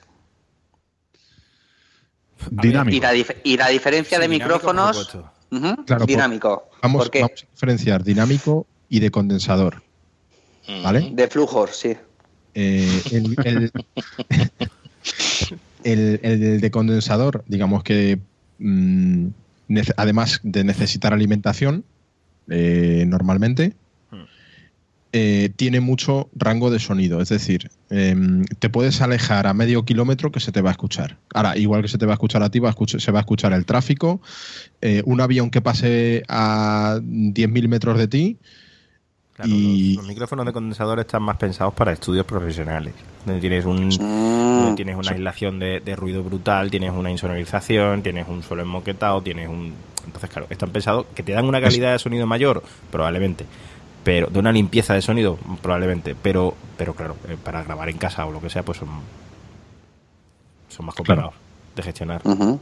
Eso es. Ahora, si tú te creas un estudio insonorizado en tu casa, oye, tira. Bueno, de hecho, yo tengo uno de condensador y no, ustedes no saben la de malabares que tengo que hacer para poder grabar. Mira, yo te digo una cosa. Rodrigo. Yo me, me acuerdo una vez una grabación que quería hacer con uno de, de condensador. Concretamente, no, no tanto con uno, sino con los micrófonos de la Zoom H4N, que es una grabadora que yo tengo. Y yo quería hacerla, pero no podía porque había mucho ruido en casa. ¿Qué es lo que hice? Yo me metí dentro del armario, tío. Eso te iba a decir. Sí, sí, me metí dentro del armario. Allí entre todas mis chaquetas, los bolsos que había allí, de todo, La todo, ropa- absolutamente todo. La ropa es muy puedes buena imaginar lo bien que suena aquello. Sí, claro, Sí, es verdad. Ahora, el calor que pasaste tú. Es verdad y lo digo con conocimiento Sí. de causa. De hecho, eh, este, el, mi último episodio de- del podcast de libros, eh, hubo un componente del podcast que grabó con una manta enfrente. Sí. ¿Cómo es eso? Si eso hay que hacer, o una almohada puesta detrás y tienes que rodearte de objetos Claro. que insonoricen Joder. el espacio. Eso es lo que tengo que hacer yo, de hecho. Sí, es, Qué fuerte. Sí, sí. Vale, ¿y entre los dinámicos hay alguna diferencia? ¿O solo hay un tipo de micrófono? ¿O ¿Cómo? ¿Cómo va el rollo? Hay que hablar de lo que es cardioide e es. hipercardioide, que Eso Pues, básicamente a, a ver, significa que el, el- cuanto más cardioide sea el micrófono, más digamos, va a recoger únicamente los sonidos que estén enfrente de ese micrófono, de esa cápsula, ¿no? De tal suerte que si yo ahora mismo yo tengo el micrófono cogido a la mano y estoy eh, enfrente de él ahora mismo y este como es bastante cardioide no va a recoger si yo me voy a poner el micrófono de esta manera dejáis de oírme prácticamente le acabo de dar la vuelta y me acabo de poner en vez de enfrente me acabo de poner a un lado si yo me vuelvo a poner bien para que se siga oyendo esto bien si no la gente la vamos a, a espantar pues se sigue escuchando bien. Eso si es menos cardioide, eso significará que va a coger el, el sonido de más eh, direcciones. Y entonces, a lo mejor, bueno, pre- precisamente con un micrófono dinámico no se recomienda eso, pero hay micrófonos de condensador que sí se pueden utilizar para grabar una, un par de personas que estén en una mesa sentados. Se pone el micrófono en medio y como recoge el sonido, digamos, de bastante rango en el ángulo de en el ángulo imaginario que, que nos hacemos todos en, en la cabeza en ese círculo no hipotético del, del- micrófono pues sí se puede grabar a dos, a dos personas, pero en, en este caso concreto de los ATR, por ejemplo, que es yo creo el, el que yo recomendaría, pues, pues hay, Sí, hay- son, son muy sí. Porque luego tenemos, eh, y de hecho mm, no he podido yo eh, al final eh, traerme uno, eh, los Shure, eh, normalmente, que son los que vemos, estos grandes que vemos eh, normalmente en los cantantes y tal, lo que tienen es mucho rango de frecuencia, perdón, mucho rango de sonido. cogen mucho sonido ambiente. Eh, mucho más que los ATR. Entonces, si queremos grabar, lo vas a poder hacer con un Shure perfectamente, pero vas a tener claro que le vas a si vas a grabar con mesa de mezclas, tienes que dar menos ganancia. Para que pre- precisamente no recoja tanto sonido ambiente. Cuanta más ganancia le des a un sonido, eh, más se van a notar los defectos.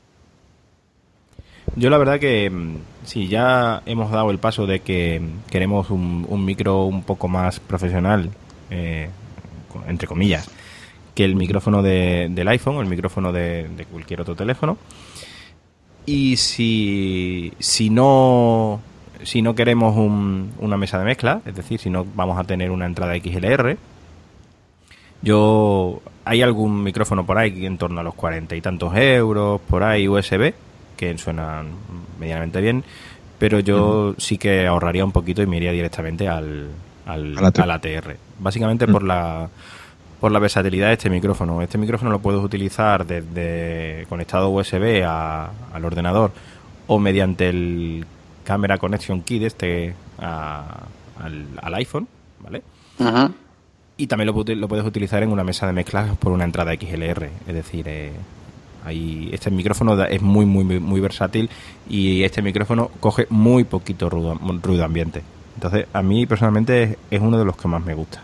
De los Y la- ¿Qué? ¿Pero los modelos hay que elegir uno en especial o ATR 2100. por y luego está precio el y otro, calidad? ¿O El? ATR do- 2005 Ajá. creo que es. No, el 2100, yo tengo el 2100.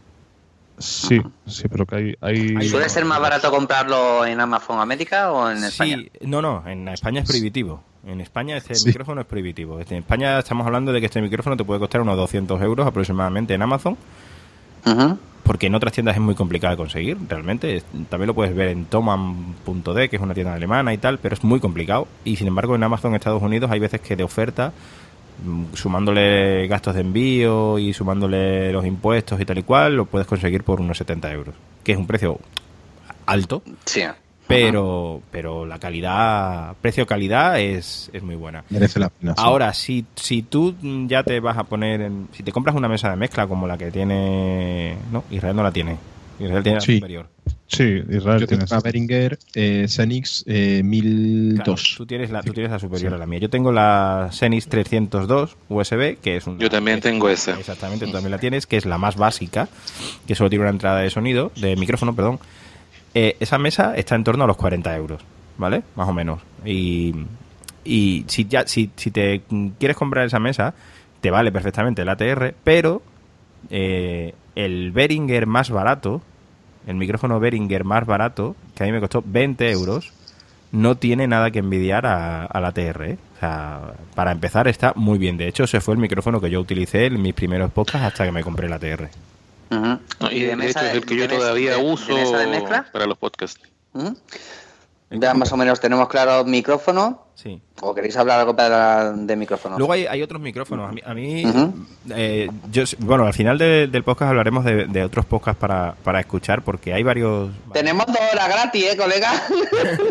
No, te lo digo, lo digo porque, a ver, hay varios podcasts que yo recomendaría a la gente que, aparte de este, pues que escucharan, ¿no? Están los podcasts, los cursos de podcasting de Joe Green, obviamente, que eso es, eh, hay que escucharlos. Están los podcasts de David Arribas, de 9 9 decibelios. de- Sí, sí, sí. que hablan de, de mesa de mezcla. De hecho, hay uno describiendo la mesa de mezcla Zenith 302 USB que la describe a raíz de un correo que yo le mandé. Sí, Y- buenísimo episodio ese. Buenísimo. Y, y, y habla mucho de micrófono y de la diferencia, de habla de, de muchas cosas, ¿no? Y habla de cosas más profesionales y cosas menos profesionales. Y esos dos podcasts, 9 decibelios y los cursos de podcasting de Joe Green, hay que escucharlos. Y hay un podcast de Enrique Varela que habla sobre, de- en especial de un micrófono que se llamaba Blue, es que no me acuerdo ahora mismo cómo se llama, Sí, lo hizo hace poco. Exactamente, lo hizo hace bastante poco. Y ese micrófono también tiene muy buena pinta. Porque ese micrófono también es, eh, creo que es USB y, y Lightning. Y El precio no pinta. tanto. El precio no tanto, creo que está a, el precio a no los, tanto. a los 200 euros, me parece, o algo así. Sí. Pero es un Y me parece que trae el pedestal que evita que se le pasen los sonidos Eso es, sí. La araña, sí. de golpe en la mesa, etcétera. Hmm. La reverberancia. Micrófonos, ya te digo, yo eh, intentaría evitar en lo máximo de lo posible los micrófonos integrados, de ordenadores, por supuesto, y los, y los micrófonos de, los de los AirPods. Mesa de mezcla. Pues mesa Yo- de mezcla. Behringer. Behringer, Behringer. ¿Mesa de mezcla es nece- es necesario o simplemente buscamos un buen micro y luego un buen programa para editar? Depende de lo que quieras hacer. Ujú. Ahora ya A mí me gusta la mesa de mezclas, pero me gusta por una cosa personal que me gusta poder ecualizar ahí an- Eso es. in situ, pero se puede hacer después sin ningún problema. O sea, no es obligatorio, es una cosa de gusto en realidad. Fíjate a mí. Pero una cosa, hay que tener, ya que vas a, si vas a comprar una mesa ahora y no la tienes de antes, pues intenta que los previos sea- sean los Xenix, porque realmente sí hay bastante diferencia entre las Behringer antiguas que no tenían los previos eh, sobre todo en temas de ganancia y en temas de, de, respuesta de esos previos a, determinadas eh, frecuencias y los, los son bastante, bastante mejores. Bastante mejores. De hecho, el propio David Arribas no sé si fue David Arribas o fue. No, fue, fue en, un, en un podcast eh, de Estados Unidos donde yo escuché comparaciones entre las Mackie que llevan eh, los- sus propios previos y, y se supone que son bastante mejores y las Xenix, las Behringer Xenix. Y hombre, la diferencia se notaba, pero eh, es que la diferencia en precio entre una Mackie y una Behringer es, es también muy palpable, ¿no? Eso, eso Entonces, claro, pues, di- diferencia entre calidad y precio, pues, pues ahí están, ¿no? Eh, eso básicamente. Y luego ya también hay que tener en cuenta que las Behringer eh, nuevas, la que tú tienes Israel seguramente también lo tenga, además de la ecualización, que lo traen todas, traen un pequeño compresor, sí, que es la primera ruedecita de, la- de todas las que están, eh, la de arriba, trae- la primera de arriba. trae dos. Trae dos en tu caso. trae un compresor que, mira, vamos a hacer, a ver si lo notáis, ¿vale? Aquí en el Skype difícil. ¿Vale? Yo le quito y ahora mismo eh, se nota que la voz tiene más graves, Sí.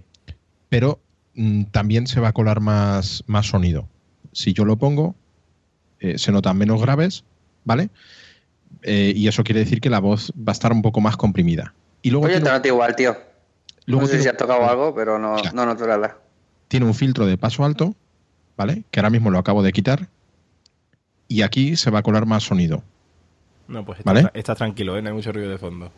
Sí, Eh, sí. Es que mi hijo está durmiendo la siesta. Oye, Pues- tengo muy mal oído, tío. Yo no he notado nada. Mira, sí, sí se nota. Lo Sí, acabo sí, de quitar. Ah, ajá. Yo por lo menos también lo noto. Sí. O sea, se nota mm, muchísimo. Y Lo que pasa es- que Skype está haciendo su trabajo por detrás y cuando tú le Claro, quitas el. Sky también tiene compresores y cosas También- de esas, ¿eh? también- de también ruido. comprime, sí. O sea, no crees Ujú. que... Pero para alguien que no se quiera complicar mucho la vida, la mesa de mezcla perfecta, eh, depende que mucho tenga las que funciones. quieras- Es que depende de lo que quieras hacer, Juan Carlos. Si vas a Claro, Hombre, Juan ya- Carlos, para, para A alguien ver, pero quiere para- complicar la vida, no, Sí. no compres mesa de mezcla directamente. Claro, exactamente. Ya, tío, pero es que hay mesa de mezcla que tienen demasiados botones y a lo mejor No, te mira. confunde.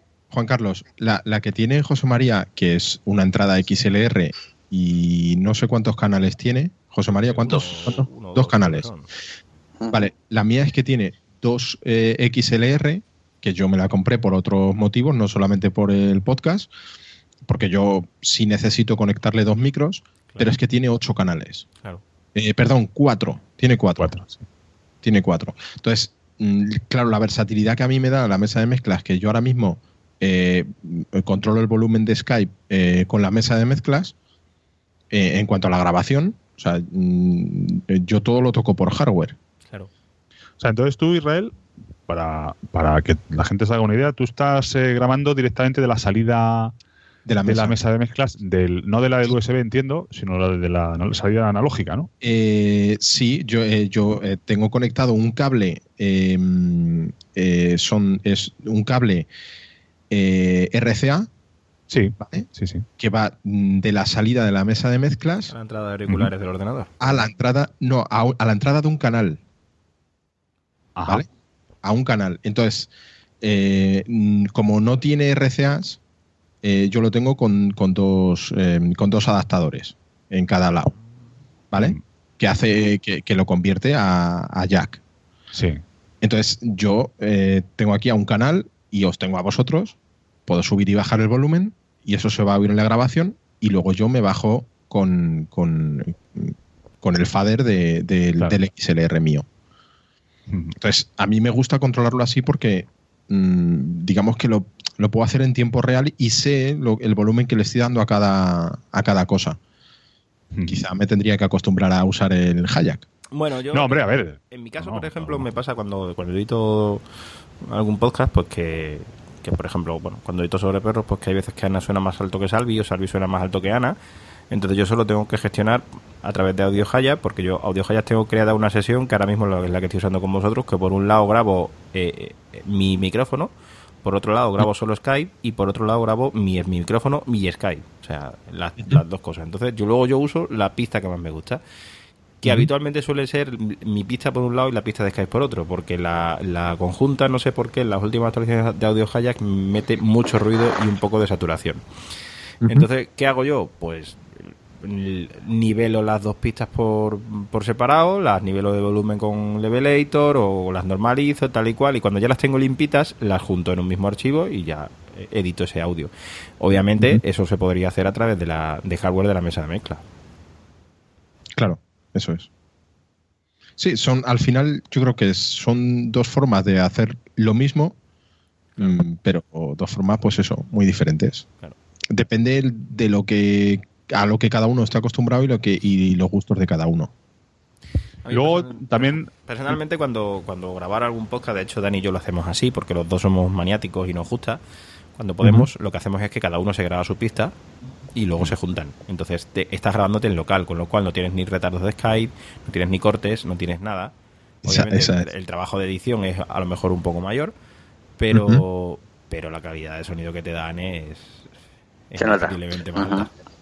hombre, ¿Y cómo lo hacen para sincronizar eso? Eso, esa es la pregunta. Pues mira, te lo voy a decir de la forma más burda que te puedas imaginar, porque hay visualmente hay una manera, sí, visualmente hay una forma muy fácil que es eh, contar y dar o dar palmas o hacer eh, algún chasquido que se note en la onda. Entonces ellos visualmente cogen las dos ondas, las dos pistas o las tres o las seis o las que sean y lo juntan y entonces pues ya está sincronizado, básicamente, ¿no? Como nosotros eso no lo vemos, lo tenemos que escuchar y se puede hacer, se puede, se puede hacer así contando.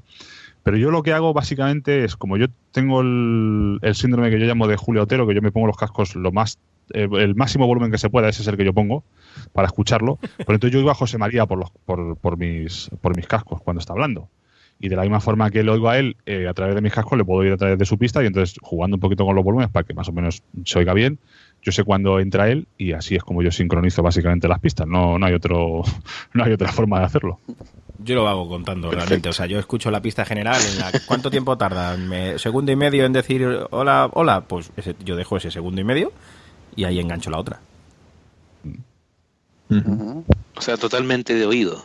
Sí, sí. Sí, sí, no, no, Sí, sí, totalmente sí. digo, claro, igual que el, el que ve lo hace visual y nosotros pues no tenemos que hacerlo de, de oído.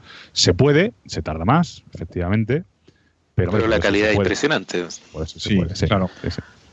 Mira, nosotros tenemos eh, una grabación que además ya se fue rizar el rizo, porque nosotros sol- solemos hacerlo los, los dos. Esa- esa Pero hay un salto- podcast. esa fue un salto al vacío que salió bien, pero salió, salió bien porque tenía que salir bien. Te refieres a la de Mousen, ¿no? Sí, La de- sí. Sí, pues Mousen, claro, Mousen se grabó su pista y yo le dije, grábate tu pista y nosotros lo vamos a montar las tres pistas y tal. Y ese hombre está en, en Nueva Zelanda, ahí a las 8 de la mañana que estaba, se levantó para nosotros y nosotros aquí en España y parece que estamos en, en el mismo, en la misma habitación prácticamente, ¿no?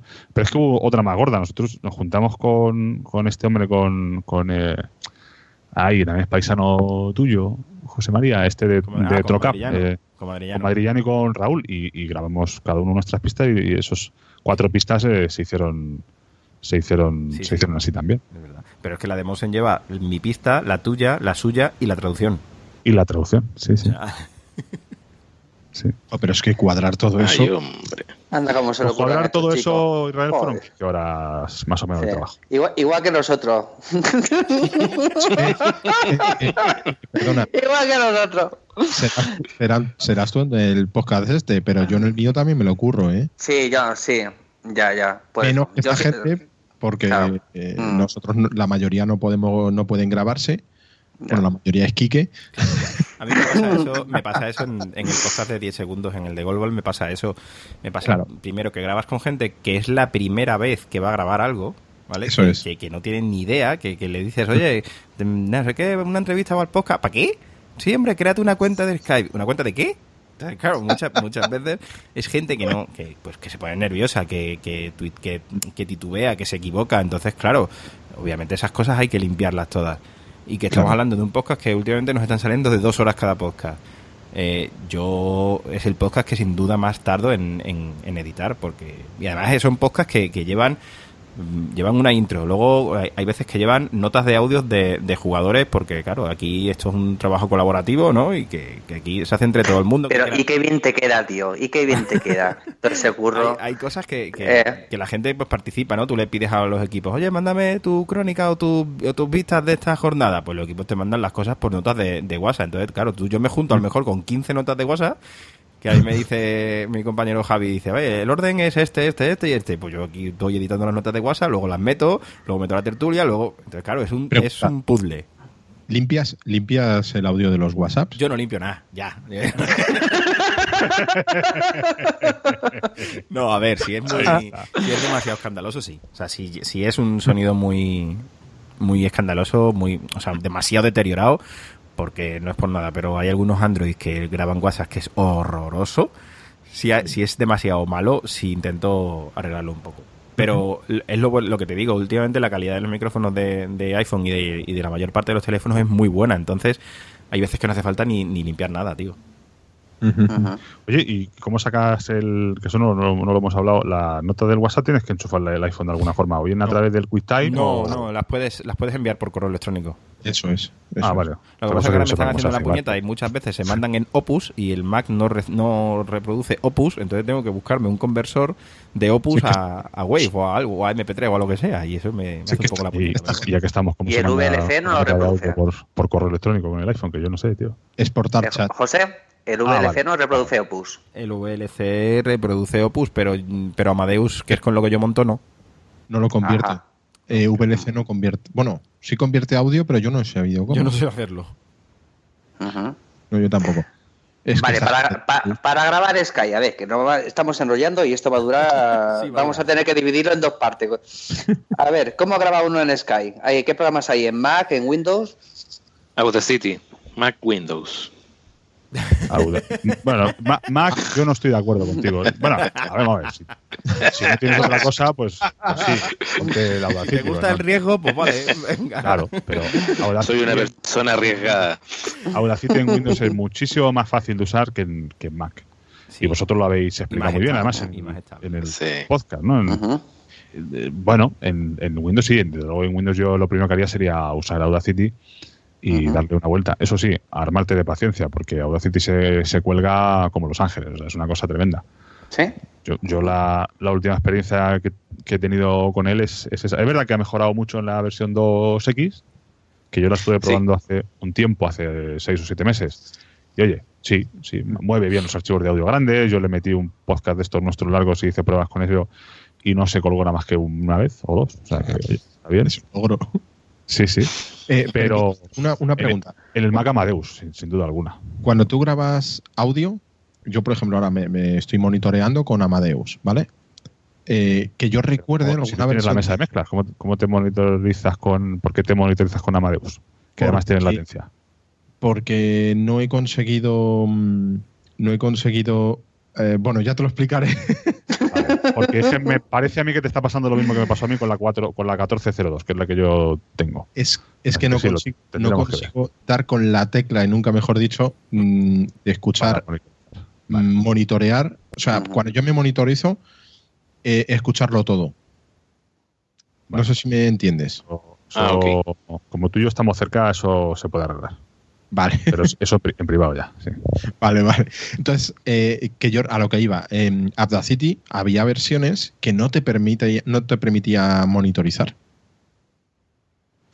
Bueno, yo eh, tengo la experiencia de haber, desde el 2012, empecé a editar los podcasts eh, desde Windows y el equipo que tenía para editar era un verdadero, una verdadera basura, era un Atron 64 con muy poca RAM, muy poco procesador y usaba la versión 2.10 me parece de, de y jamás tuve problemas.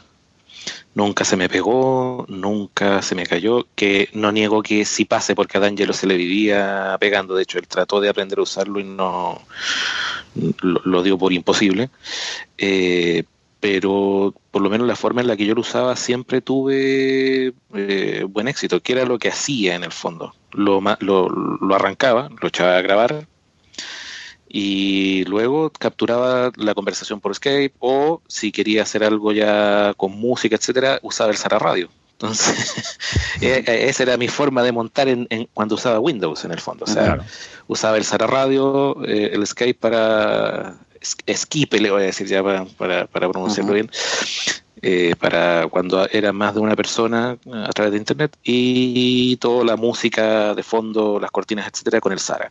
Entonces, finalmente, eso me permitía eh, después pasar algunos filtros en algunos casos que quedara mal. eh, la parte del audio, si es que grababa solo con la voz y si lo grababa con el Sara, con la música y todo, quedaba como quedaba nomás. Pero mm, siempre me dio resultados aceptables, la verdad. Y a mí sí me permitía monitorizarme. La versión 2.10, me parece que sí me permitía el monitoreo, pero había que activar la opción. Sí. Seguramente el- lo, no se te colgaba porque, claro, tú por lo que estás contando grababas una pista solo en Audacity. Sí, Esa pista contenía tanto la música, que tú la, la controlabas con el Zara Radio, como tu voz. El problema viene cuando metes varias pistas. El problema viene cuando tú dices lo que estamos eh, hemos explicado José María y yo antes en Amadeus o en Adobe Audition, que, que los ciegos no, pero la mayoría de los podcasters yo creo que se están pasando ya a eso. O en cualquier otro, metes tres, cuatro pistas y además la música Ah. y además tal, ahí ya empiezan los problemas. Bueno, de hecho, eh, por ejemplo, cuando grababa los demos, y cuando grabo los demos todavía, y en Mac, en Mac también lo hago con Audacity, uso el 205, y efectivamente yo tengo a veces proyectos de hasta seis pistas, en que tengo música de fondo, tengo otro para las cortinas, tengo otro para mi voz, eh, otro para la voz sintética, y la diferencia que yo tengo con D'Angelo, porque también se le pega a él en Mac, es que yo tengo disco sólido. Y con el disco sólido no me ha dado ningún problema. Ningún A él con el disco mecánico, sí. En realidad es el propio, ya sin, sin llegar a que Audacity se cuelgue, es el propio VoiceOver el que se cuelga con, con discos eh, que no son sólidos. Lo que sí me he dado cuenta también, y a partir desde, desde ya hablando objetivamente en Mac, desde Mavericks, VoiceOver se puso muy inestable también con Audacity. Hmm. Y lo que yo he hecho para evitar problemas eh, es simplemente no usar comandos de VoiceOver. O sea, todos los comandos que uso al trabajar con Audacity son comandos de teclado, pero del Audacity. Porque yo Bueno, oso hacer pero- un bo flecha derecha, un bo, un bo flecha izquierda y adiós. Bueno, digo, ¿qué tal, qué tal se se. ¿qué tal se edita con Audacity en Windows? ¿Es fácil? Es que ¿Hay más ese es de el tema. paciencia? Mira, yo traté de aprender a usar el Audacity, el Adobe Audition, traté de aprender a usar el SoundForge con un manual que había por ahí dando vuelta que lo escuché cinco minutos y no aguanté más. Y para mí es fácil. a la persona a la que le he tratado de enseñar me ha tirado el equipo por la cabeza y me ha dicho que estoy vuelto loco. Pero de que se puede, se puede. Y quedan bastante bien. De hecho, los, los nuestros están en un 90% editados con Audacity. Pero eh, yo Vosotros habéis hecho dos pocas de, de Audacity. Hay gente Tres. que haya aprendido tres. Perdona. Ah, tres. Tres. Tres, sí. Ese, tercero. e- ese termo no lo he escuchado. Vale, ¿hay alguien que te haya dicho, por mucho que lo escuche no hay manera, o hay gente que ha aprendido al final? Hay mucha gente que me ha dicho que por mucho que lo escuchen no hay manera. de hecho, de hecho, el gran feedback que hemos tenido en el podcast por los siglos de los siglos amén fue por culpa de Audacity. Mucha gente intentó aprender a usarlo y hay mucha gente que lo ha tratado de domar y que le ha costado mucho, pero sin embargo hay también un par de personas que lo han logrado sacar adelante. De hecho, hay el caso de una persona que vive acá mismo en Santiago de Chile que eh, lo está tra- lo está usando y le ha dado buenos resultados. La filosofía. Eh, Perdón, que te corté. Sí, sí, sí, perdón, perdón. Dale, dale, dale. No, dime, es que ella, ella era... Joder, macho. Esta es la hostia. No, no, no, me refiero a que esa era la idea, no, no había nada más. Digo que la filosofía de edición eh, para, para un usuario de teclado, básicamente como somos nosotros, está también basada en marcadores, inicio, fin de selección, puedo mover Sí. el inicio y el fin, etcétera, etcétera, como por ejemplo en Amadeus. De hecho, se parece mucho, mucho, mucho, mucho a Amadeus. ¿Cuál es el problema que yo veo en Audacity? Y, y, bueno, el primer problema es que el proyecto está abandonado, o sea, no recibe actualización hace muchos años. Y el segundo es que está mal traducido. Eh, ¿A qué me refiero? Que hay opciones que no hacen lo que dicen que hacen. Por ejemplo, hay una cosa que dice seleccionar desde tal parte a tal parte, pero no hace eso, lo que hace es poner una marca. Sí, Entonces uno a medida que va detectando esos detalles y los va aplicando al trabajo diario, eh, le puede sacar bastante provecho a Audacity, pero ese es el problema. O sea, la gente que me pregunta qué le recomiendo, yo siempre les digo, si usas Mac y tienes el dinero para gastártelo, cómprate Amadeus. O sea, no lo pienses ni, ni medio segundo. Amadeus es la herramienta. Eh, si tienes Windows, si tienes Mac y no quieres gastarte ni un centavo, intenta usar Audacity porque funciona. Hay otro podcast Pero- de, de Audacity también que lo hizo Alena, Alenita, eh, que también está bastante bien. Así que, hombre, sí que hay gente que utiliza Audacity en, en Windows. Yo estoy, estoy de acuerdo Sí. con, con Rodrigo. En Mac yo lo siento mucho y yo sé que hay gente que trabaja con otro, con otro software. Eh, yo Amadeus. Desde que he descubierto Amadeus he visto el cielo abierto, sinceramente. Yo antes lo pasaba Sí, muy bueno. mal para editar. Yo utilizaba como tres aplicaciones. o sea, era, era horroroso. Y yo debo ser muy torpe, pero yo nunca pude hacerme con GarageBand, con la versión antigua. La nueva ni lo he intentado. No pude hacerme con él. Es, es- Pero- es que eso es matar moscas con una metralleta. hacer un ¿Son podcast. muchos comandos? no, Exacto, pero la GarageBand- interfaz es muy difícil, es muy complicada, es muy enrevesada. Entonces yo nunca, nunca conseguí hacerme con él, solamente para tirarle los audios, una vez ya cortados y editados, para tirarle los audios y, y montar el MP3 final, sí. Pero a la hora de cortar y editar, eh, no, no podía hacerme con él. También yo he de estuve decir- probando Sound Studio y vale, sí, con los marcadores bien, pero era muy lento, muy, No, muy... De hecho, Sí. si yo no supiera usar el Audacity, yo me compraría Amadeus, definitivamente. Yo tengo que decir que aprendí a usar eh, eh, Amadeus escuchando como cuatro o cinco veces el podcast de José María y Dani. O sea, y por ejemplo el de Audacity, Bueno, mm, yo he escuchado vuestro podcast y es que De manera. ¿Verdad, De eh? manera. no, no- no he sido capaz o le he dedicado Pero- pero no es- pero- o sea, pero- no es por el, o sea, por cómo lo cuente, por cómo lo contéis vosotros, es porque además tú- Es porque es complejo. No, no, Es porque, tú, complejo, sí. porque tú lo sabes, Rodrigo, que hemos probado cosas, que tú me estábamos viendo, que tú me decías, esto se hace así, así, así, y yo te he demostrado que haciéndolo así, así, así, a mí me parecían cosas diferentes a las que te parecían. Diferente.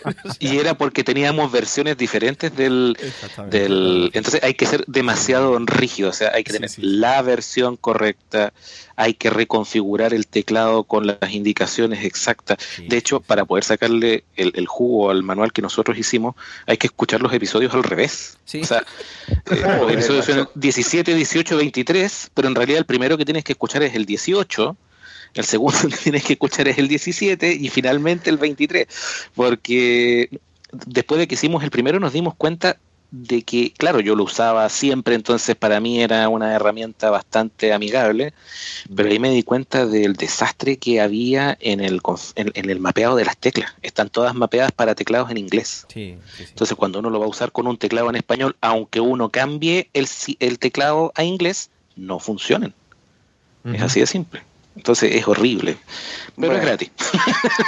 Si queréis, si queréis aprender Audacity, tenéis el podcast de La Caverna del Topo y, um, y después... Para los el- masoquistas. para los masoquistas. y de Amadeus que tenéis el de José María.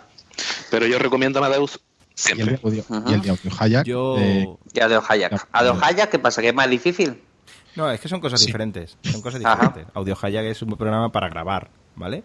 Es Ah, para grabar, es como lo que yo estoy grabando ahora, Skype, por ejemplo. Y Amadeus es el, es el programa para editar y para montar los, Y- los archivos. Y luego en iPhone para editar tenemos Botjock No, ¿No? en iPhone para No. grabar tienes BotJock. para grabar. Para editar, no. Bueno, para bueno, también puedes editar un poquito al final, ¿no? El audio, un Mm, poquito. yo Aunque sea creo- recortar y hacer cuatro cosas, creo que puedes, Yo ¿no? creo que con BotJock no se puede eh, eh, Yo, editar. yo no sé si habrán metido ya lo de recortar y eso, pero en todo caso no puedes hacer una edición eh, consistente de eso porque no, no hay, no hay herramientas en la aplicación que te lo permitan hacer, vamos. ¿Hay alguna manera accesible en iPhone? En iPhone hay un par de aplicaciones que están en inglés y están por explorar, Sí. Que son del mismo desarrollador, que se llaman Ferrite y Okusai, creo. Y bueno, quizás para para las próximas jornadas de Ulay haya alguna novedad por parte de, de alguna persona, no por la mía. Eh, y para las jornadas de Avalon, que ya así aprovecho y doy publicidad, en Cataluña hay un grupo, en Barcelona hay un grupo de usuarios que se llaman Sud de Poma, que hacen cada primer jueves de mes unas jornadas de una quedada presencial de son bueno de productos de, de Apple no y hacen quedadas pues para hablar de, de los temas que van proponiendo ellos mismos. Entonces hablan de aplicaciones de tal que cual. Y este año van a realizar unas terceras jornadas de, de usuarios que se reúnen una vez al año y hacen talleres entre ellos mismos. Y creo que este año van a hacer alguno de edición de podcast en el en movilidad en el iPhone. Entonces no sé si en la jornada de un live de diciembre se repetirá el taller. Yo voy a intentar sobornar a la persona que lo va a hacer para que lo repita en diciembre. Muy bien. Se- sería interesante, claro. Pero lo interesante sería que ade- además Evox se pusiera las pilas y, y de una vez por todas eh, sacara ya su aplicación para poder subir los podcasts a- desde el iPhone. Sería interesante. Pero Sería interesante, pero yo no sé si ellos realmente han dicho que lo van a hacer, porque Sí. En Android, en Android está, ¿eh? en Android está. La beta, la beta está. Ah, oye, pues Mm. esas son noticias que yo no tenía. Sí. Voy a- Tampoco. vamos a, bi- a bichar a lo mejor eso un poco. Sí. Lo que yo no sé si es accesible o no, pero yo sé que, de hecho, yo escucho podcast y están subidos eh, directamente desde el móvil eh, que- con la aplicación de iVoox.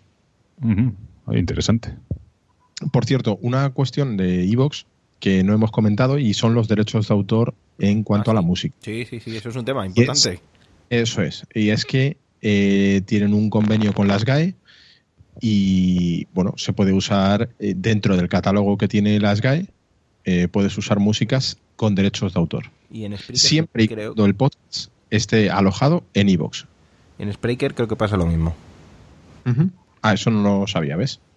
Creo que Pero tiene que ser el alojamiento eh, de origen. No vale decir, no, no, yo como tengo mi servidor No, no, y además no, lo pongo en iBook, ya, No. ya con eso vale. No. El alojamiento principal, es Sí. decir, yo mi podcast de Devora Páginas lo tengo eh, principalmente en iVoox y luego ese feed yo se lo he dado a iTunes. Con lo cual, mi entrada que yo, la entrada que yo tengo de, mm, de una banda sonora de una película y la cuña que yo he hecho, lo he hecho con, con música con derechos de autor. Si está en las GAE, eh, mm, eh, digamos que ese convenio me cubre. En nuestro caso no nos cubriría porque tenemos nuestros audios alojados en nuestro propio servidor. Eso es. Por eso tuvimos que buscar una música que no tiene derechos de autor. Con esas cosas que la gente piensa que, Eso es. que, que es una chorrada y que tal. mm, probablemente es una chorrada y nunca te pasa nada. Pero yo personalmente es una de las cosas con las que más cuidado tengo. Mm, Porque. No. Sí, es No, un tema por- complejo. No, Claro, no te pasa además hasta que te deja de pasar. No te pasa nada porque, porque claro, porque no. la mayoría no tienen, digamos, lo que se llama habitualmente éxito, ¿no? Que que, te- que te empiece a escuchar la gente y que empiece a tener repercusión. Ahora, en el momento que tengas algo de repercusión, puedes tener efectivamente un, un problema, sí. A ver, háblame de lo bueno y lo malo de hacer podcast. Te quita- Lo bueno, que, bueno, pues como cualquier hobby, ¿no? Que te lo pasas bien, que, que, que aprendes mucho, que conoces gente y que, bueno, Es- que, Sí. que haces un- que tienes tu, que tienes tu hobby, es como jugar al fútbol, pues que te gusta.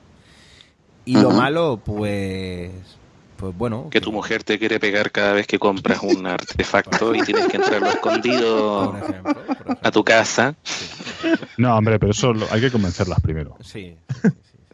Eh, no, en realidad yo prefiero pasar los artefactos a escondidas. Son Ah, bueno, pequeños, ya, que- son, son- son pequeños.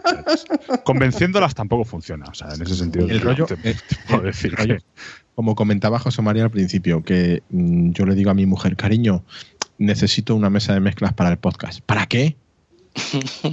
¿Sabes? Y, y luego le digo, cariño, necesito una mesa de mezclas para la radio que tenemos. Ah, vale, entonces sí. Pues eso, convencerlas, sí, es más o menos. Sí. Idea. que- Bueno, lo, lo malo, antes hablabas de- del feedback. A ver, es una de las cosas malas que tenemos los podcasters. No, los podcasters no, los oyentes que no nos, no nos, Sí, por eso mismo, bueno, hablan. Que no hablan. Sí, no, no, no sabemos eh, motivarlos para que realmente tengan ese feedback. Exactamente. Nosotros, la verdad, estos últimos tiempos solamente hemos tenido feedback eh, después de haber 12, 13, 14, de cuatro años. Recién el año pasado, a partir de septiembre, empezamos a tener feedback de los oyentes, lo que se agradece mucho y por eso siempre lo ponemos de relieve al principio de los episodios. Muchas gracias, bla, bla, bla. Mencionamos a las personas que nos, que nos han contactado para que se sientan partícipes de, del podcast y que se, se sientan que, que, que su palabra importa, pero eso cuesta muchísimo, la verdad. Yo, de todas maneras, quiero. eh, es que todos conocemos un poco cómo funciona el mundo, sobre todo de las personas ciegas, ¿no? De, de- que nos gusta que nos faciliten las cosas o que nos las den hechas. Una cosa es que tú pidas feedback para tu para tu podcast y otra cosa es o que digas, mira, eh, dame ideas, eh, dame temas para grabar, tal, no sé, no sé cuánto. Y otra cosa es que alguien te pida o te exija, como me ha pasado a mí, pues que hagas mm, ciertas cosas, ¿no? O sea, por ejemplo, a mí me han llegado a pedir que haga un paso a paso de cómo utilizar el Mac, pero cómo utilizar no el Mac, o sea, no algo no algo en concreto, no. Oye, mm, lo que tienes que grabar es cómo un, un- cómo cómo utilizar el Mac. Bueno, pero cómo utilizar el Mac eh, un poquito más específico, o sea, hay cosas que claro que que muchas veces pues te quedas como diciendo, bueno, eh, Desde el principio, pues, Sí, como- coño, Desde que lo pues enciendes, hazte, ¿no? una, hazte una masterclass. Eh, De todas maneras, te digo una cosa, eso como Juan cuando- María ha sido diplomático, pero yo no lo voy a ser en absoluto. Porque al final llega un momento en el que la, la diplomacia tampoco es que. O sea, por esas cosas eh, se pagan 30, 40 y hasta 50 pavos porque se sacan libros por ahí, en inglés, evidentemente, y la gente, pues habrá eh, gente inglesa que tampoco los compre, como es lógico, pero hay mucha gente que sí que los compra.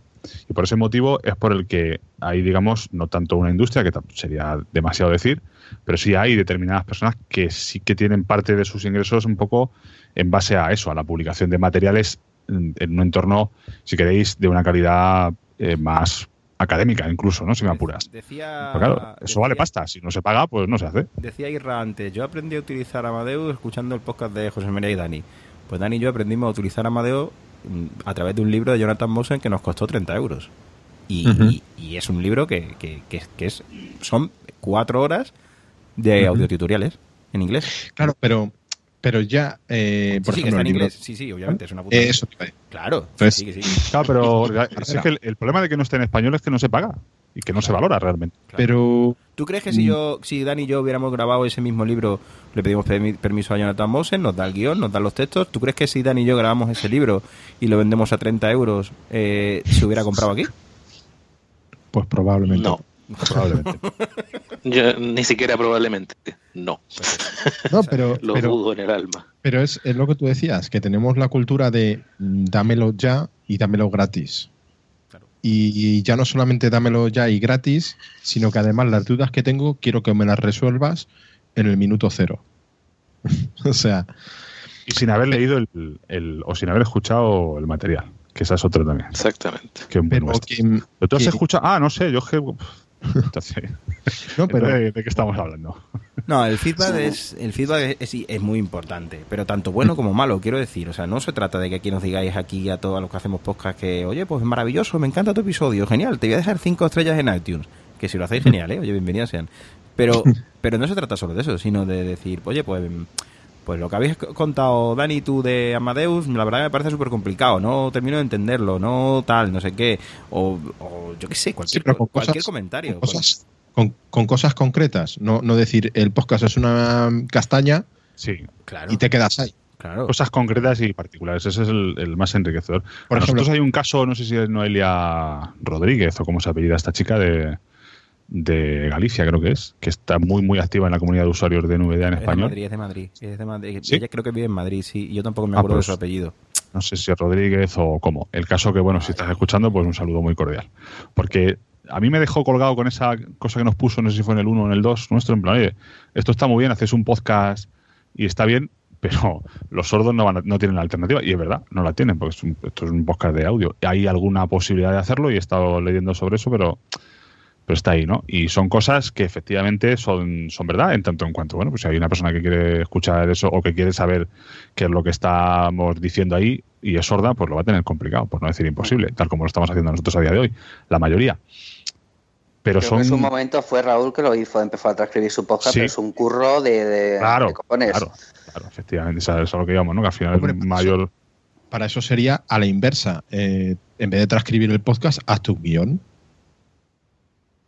Hombre, y puedes poner el guion en, en la web y, y para eso, Pero de hecho, lleva, las notas... ¿tú sabes el curro que lleva eso, eso lleva tío? mucho, Pero- mucho, mucho, Claro, mucho, mucho trabajo. Pero vamos, Claro, si, Mucho trabajo. si hay Los gente que, hacen eso y, y lo hacen, claro, pero hay, eh, lo hay- que hablamos, eso vale también. hay gente que quiere que, que ya lo hace con, con vistas a monetizar el podcast y, y se prepara sus guiones y se hace sus movidas y, y lo hace en plan profesional y en plan guay. Sí. Pero bueno, pero yo creo que, por ejemplo, el tema de los sordos, quiero decir que mm, no nos toca a- al podcaster, a ver si me explico para que no suene mal. Eh, no nos toca a nosotros decir, ah, mm, es que mi podcast no lo pueden escuchar un determinado grupo de personas, no lo hago, ¿no? O no, mm, quiero decir, es que no hay una alternativa hoy por hoy que, que te ayude a hacer eso. Realmente O sea, es complicado. O sea, es, Es que no es culpa nuestra ni es culpa de, de los que grabamos. Hombre, Ese tipo de sí. discursos a mí me, me producen cierto recelo, porque claro, extrapolado, pues al final el, el que desconozca una manera de hacer cosas accesibles, pues te dirá, ah, yo es que, pues, yo qué sé, yo no sé, no tengo ni idea de cómo se hace esto accesible para... Claro. Entonces sí, sí que puede haber en ese, en ese sentido eh, problemas. Yo, yo sí que es que no, eh, claro, es que son cosas que ni, dices- ni te planteas y dices, pues, pues Claro. es verdad. Sí, es verdad que, que hay gente que tiene que tener acceso. Evidentemente, la, la fuente primaria de información de un sordo seguramente no sea ni el podcast ni la radio, en eso estamos de acuerdo. Pero puede haber eh, circunstancias por las cuales una persona sorda necesite tener acceso a un podcast o a un, o a un episodio de radio específicamente por la razón que sea, ¿no? Entonces, ¿cómo accede a ese contenido? Pues Y ahora yo os pregunto, imaginaros que mm, mañana eh, os viene una persona eh, que es sorda, por ejemplo, y os dice, oye, mira, estoy muy interesado en este contenido, ¿me lo podéis hacer de alguna forma accesible? Y seguro que todos los que estamos aquí nos buscaríamos la vida para a esa persona en concreto Claro que sí. Mm. eh, procurar que, se, que, que- que pueda acceder a ese contenido. Claro que sí. Eso es así. Con lo cual, mm, sí, hombre. pues eso, ahí está la voluntad de querer hacerlo. Efectivamente. Vamos, la alternativa es básicamente el, el manuscrito que habéis dicho. Yo, yo creo que en eso Claro. no hay. El ideal sería algo que transcribiera la voz directamente A la Hay- vez. hay- en tiempo hay real. una herramienta automática, sí. Lo que pasa es que no. pero no funciona No. muy bien, que digamos. Pues. Pues. Yo personalmente, como, Yo- como cosas malas del podcasting, tampoco le veo tampoco le veo malas cosas, realmente. Sí, que... Ah, o sea, que esto que he dicho de la pobre Noé son cosas malas. ¿eh? No, no. no lo sabía yo eso. No, yo- No, lo malo que le veo al podcasting pobre es el tiempo es que uno le puede dedicar. Que nos ha dejado comentarios en un par de Por episodios. eso digo, joder, encima. No, pero re- realmente si te gusta, el tiempo es lo de menos. Sí, hombre, O- sí. no- Es que a veces no hay tiempos, ese es el problema. Para mí eso es malo porque de repente yo le quiero dedicar tiempo y no lo tengo. Y por Yo creo que lo ejemplo, jodi- lo- lo- el problema es editar. Si te dedicas tanto tiempo a editar, claro, entre grabar y editar es donde se Pero- te va el tiempo. pero- Hombre, el problema no es editar. A veces editar es la solución de Juan Carlos. ¿Cómo que es la solución? Yo, que Explícame eso. que Hombre, hay, con- hay contextos y contextos. Hay cosas que, que- que yo creo que todos tenemos grabados que no saldrán nunca publicadas pues porque no pueden salir. Ni más ni menos. Pero Hay alguna Fíjate, vez que, sí. que se puede extorsionar a, a determinadas personas con eso, claro. Claro. Sepas que tengo aquí material. Si, si hay que resaltar algo malo mm, del podcast, que, que yo no lo diría como tal, es cuadrar si tienes más de una persona, si estás tú Ah, sí. mm, con un equipo, el pelearte con que vamos, esto va como un homenaje No a me, no me hables de pelear de equipo, cabrón. No me hables de pelear de equipo. Oye, tú, explícito. ¿Qué? Joder. Que mm, Joder, macho, es que es una pelea continua. Venga, que hay que grabar. Es que no puedo, es que tengo que tal, es que lo otro, es que. Joder, macho. yo he de decir a eso me refería precisamente. Claro. mm, Te vuelves loco para cuadrar y luego quedas con uno. No, no, no, no. Y, que, y que al final quedas tú mal con todo Dios, tío. Claro. Es muy difícil. Que cuadrar, cuadrar, yo creo que ese, ese tema de pelearte con, oye, vamos a grabar tal, vamos a, pues, pues eso es un poco lo, lo- lo chungo, ¿no? Oye, decías que lleva. Bueno, de- Decías que teníais dos horas en en Evox, ¿no? Gratuitas. Sí, ¿Cuánto ¿cuánto llevamos ya? Vamos, vamos por 1.47, para que lo sepáis. Vamos. Vale. Ah, no, cojo, Queda nada, poco, 13 queda minutos poco. para enrollarlo. 13 minutos, muy bien. Ah, me parece. Está bien. Bueno, de hecho, por eso nosotros escogimos el formato de cápsulas finalmente. Cada uno manda su participación, se editan aparte, se montan como que sea un- como si fuera un puzzle y finalmente los que se pueden juntar a grabar al- el, el- el inicio y como, como el- la charla que va a ir uniendo todas las cápsulas se juntan y los que no, no nomás.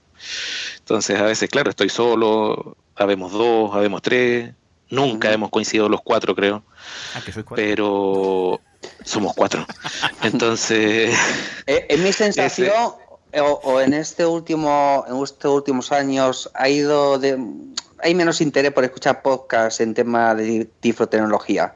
O, o no se nota tanto movimiento. O somos muchos, o la sea, gente ya se ha cansado. Es que hay O sea, fíjate que es paradójico, porque hay Yo muchos siento y, que hay muchos, sí. y la sensación es que se escucha poco. Yo creo que se ha producido, y en eso ha sido eh, realmente José María el, el artífice, yo ya se lo he dicho en público y en privado y lo repito, Yo de que se produzca un- una mezcla en- en- y una al final un- una apuesta en común entre lo que hacemos nosotros y lo que hace la gente que no tiene ningún tipo de discapacidad, ¿no? Y el hecho de, las relaciones que él ha tenido con, David en su momento de 9 decibelios y con Emilcar y con Madrillano y con toda esta gente, pues hace que ahora mismo la gente con discapacidad visual escuche los mismos podcasts que escucha el resto, ni más ni menos. Y además, eh, los específicos. Pero claro, ese y además, pues el, el, tío- el día sigue teniendo 24 horas Claro. ahora y hace 10 años, con lo cual, evidentemente, es normal que, que se escuche menos, ¿no? Pero, ¿sabes también qué pasa? Que yo no sé si se escucha menos, pero si nos circu- circunscribimos al, al ámbito de la mm, tiflotecnología, es que en realidad mm, noticias de tiflotecnología No, o claro, claro. algo que sustente. ¿Cuántos podcasts estamos aquí? Tres, cuatro Sí. podcasts. Mm, y hay más. O sea, más. es que, el, es que el tema yo creo que no da para tanto. No. Hombre, depende de, la profundidad. Yo creo que donde, donde sí hay campo abierto es en el, en el tema de las, de las demostraciones. Ahí sí, porque noticias no habrá, pero aplicaciones hay un montón. claro. Exactamente. Claro, y el claro. enfoque, de hecho, sí. por eso nosotros también nos fuimos para la parte literaria y también tratamos de dar noticias locales de acá de, de Chile, por ejemplo, de, Mm. de lo relacionado con la discapacidad. eh, y lo más gracioso es que estadísticamente los chilenos son los que menos nos escuchan, pero en fin. Eh, y los chilenos nos escuchan más de España y de Estados Unidos que de acá. Pero tratamos de darle como un toque distinto, no dejando de lado la tecnología y siendo el fuerte siempre la, la, las demostraciones. Pero es por Una- eso. Una idea, una idea que tenía, pero claro, es complicado porque necesitas a alguien que vea. Para hacer un podcast, ¿a cuánto de vosotros os gusta el cine? A mí, A ti, vale. ¿Te gustan los trailers de cine? sí. Vale. ¿Qué pasa? Que las películas sí están audio descritas, pero los trailers no. Claro. Vale, pues que hubiese un podcast que te, que te describiese los trailers, los principales. Oh. Y los trailers están libres de derechos de autor y todo eso, para que tú los puedas utilizar enteros en un podcast y todo eso. Lo hace, lo hace por iVoox y ya está. Pero es que yo no tengo claro que eso te cubra, ¿eh? Claro, que eso. Eh, el tráiler no está en las GAE. Es que no es tan No. fácil. No Eh. lo sé, pues habría que mirarlo, pero a mí, a mí me encantaría que se hiciese una cosa así, claro. Lo que pasa es que necesitas a alguien vidente para poder hacerlo. Pero estaría muy chulo. O sea, por forma. ideas, por ideas hay, hay muchas que se pueden hacer, la cosa es llevarlo a cabo.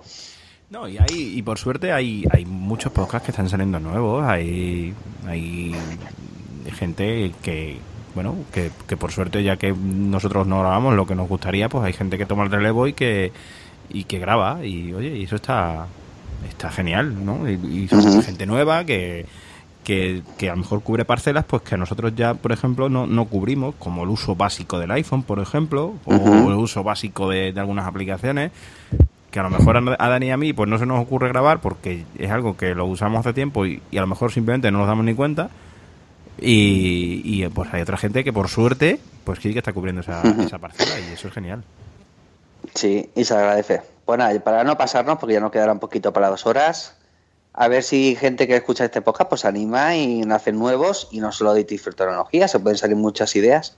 A ver si, yo qué sé, salen voces nuevas y gente que, que anime un poquito a la historia. exactamente Efectivamente. Chicos, yo, yo creo que habéis habéis descrito perfe- perfectamente cómo se hace un podcast en, en todos los aspectos Y si alguien tiene y, duda, y nos sí. juntamos otra vez. De lo que no hay duda, Sí, ¿cómo ha sido- de cómo lo ha que no hay sido duda es que hemos llenado Sí, las, las dos horas de las hemos llenado. no, no, nos faltó hablar del alojamiento en los blogs. Mm, ya, ya no da tiempo, tío. Ya, ya no da tiempo. ¿Cómo ha sido Una segunda, una ¿Cómo ha segunda sido- parte no sé. ¿Cómo ha sido fácil juntarnos? Tampoco, pues nada, nos juntamos otras. y no pasa nada. Sí, aquí a tres Pues sí. Me parece. Así nada, chicos, que daros las gracias. Si queréis decir vuestros podcasts y Twitter o algo, y si no, como ya os conocen casi todo el mundo, lo que queráis. Pues nada, yo soy José María, estoy en Twitter eh, como arroba JM Ortiz Silva. Ahora ya podéis encontrarme también en Facebook. He vuelto a Facebook, todavía no me lo creo, pero he vuelto a Facebook.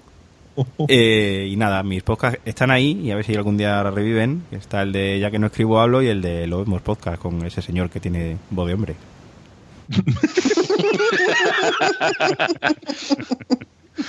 Eso Nosotros, voz de qué tendremos entonces, no lo sé. no sé yo muy bien. si Bueno, como dice, cierto venga, no. lo cambio. Solo- Ese señor que, como dice mi mujer, es su locutor favorito. Ah, me parece. Y me empiezas a poner Es menos humillante para los demás. Sí, sí, sí. sí. Eso y, y yo voy a intentar evadirme como pueda. Con lo cual, pues yo soy arroba charadani en, en Twitter, también está Lo Vemos Podcast, por supuesto. Y bueno, pues eh, yo espero y deseo que pronto se pueda retomar y además con, con contenidos que yo entiendo que sean interesantes, porque otra de las cosas que yo creo que ya hemos dicho es esa, ¿no? Es decir, grabar. Yo, yo tengo que pensar que lo que grabo es interesante, primero para mí, Hmm, porque si no, difícilmente va a serlo para. Ahí, ahí estamos también, claro. Rodrigo, Eh, ah, estás esperando a Israel, en fin. Bueno, me- mi nombre es Rodrigo Leutner. Pueden ubicarme también en Twitter como arroba Blafking con la B alta y la K en mayúsculas. Eh, mi correo rodrigo arroba la caverna del topo.cl. El podcast también está alojado en iVoox, en iTunes, como La Caverna del Topo, eh, www.lacavernadeltopo.cl slash programa para que puedan ver todos nuestros episodios. Y nada, eh, Slash en, slash en- Perdón, en, La, España bar- es la barra. barra del 7. la barra, Exactamente, la barra, la barra, exactamente. Lo siento, son eh, anglicismos que están arraigados acá. A mí me hace mucha gracia eso de Pero en fin. B grande y B chica. Me hace mucha gracia eso. y a de lo voy a encontrar en su casa. Venga. De hecho, cuando querer- VoiceOver ¿Ah? Dime. Cuando, cuando No. voiceover me decía B de Valencia y B de Barcelona. Y Barcelona con qué B va. Venga, Herrera, a ver si nos podemos despedir, que la otra vez tuvimos, se nos cortó el episodio y no pudimos ni despedirnos. Pues Venga, nada, ¿quieres decir que- algo más? que no, ha si- ha, sido, ha sido un placer contar con estos monstruos del podcasting. Ah, muchas gracias, tío, por, la, Gracias. por, por el síntoma. ¿Pero por qué? ¿Por lo feo que son o cómo? Porque nos lo ha aclarado. Creo que me voy a ir a educar. Por todo un poco, sí. Por todo un poco. Chicos, un gustazo y que nos reunamos pronto donde sea. Ya sabes, Sí, cuando, cuando quieras. Venga, Bueno, yo estoy de presencia porque estoy un poco lejos, pero cuando se pueda. de acuerdo. Venga, Pues nada, esperemos grabar prontito otra vez y nos vemos en el siguiente episodio. Chao, chao. Chao. Adiós.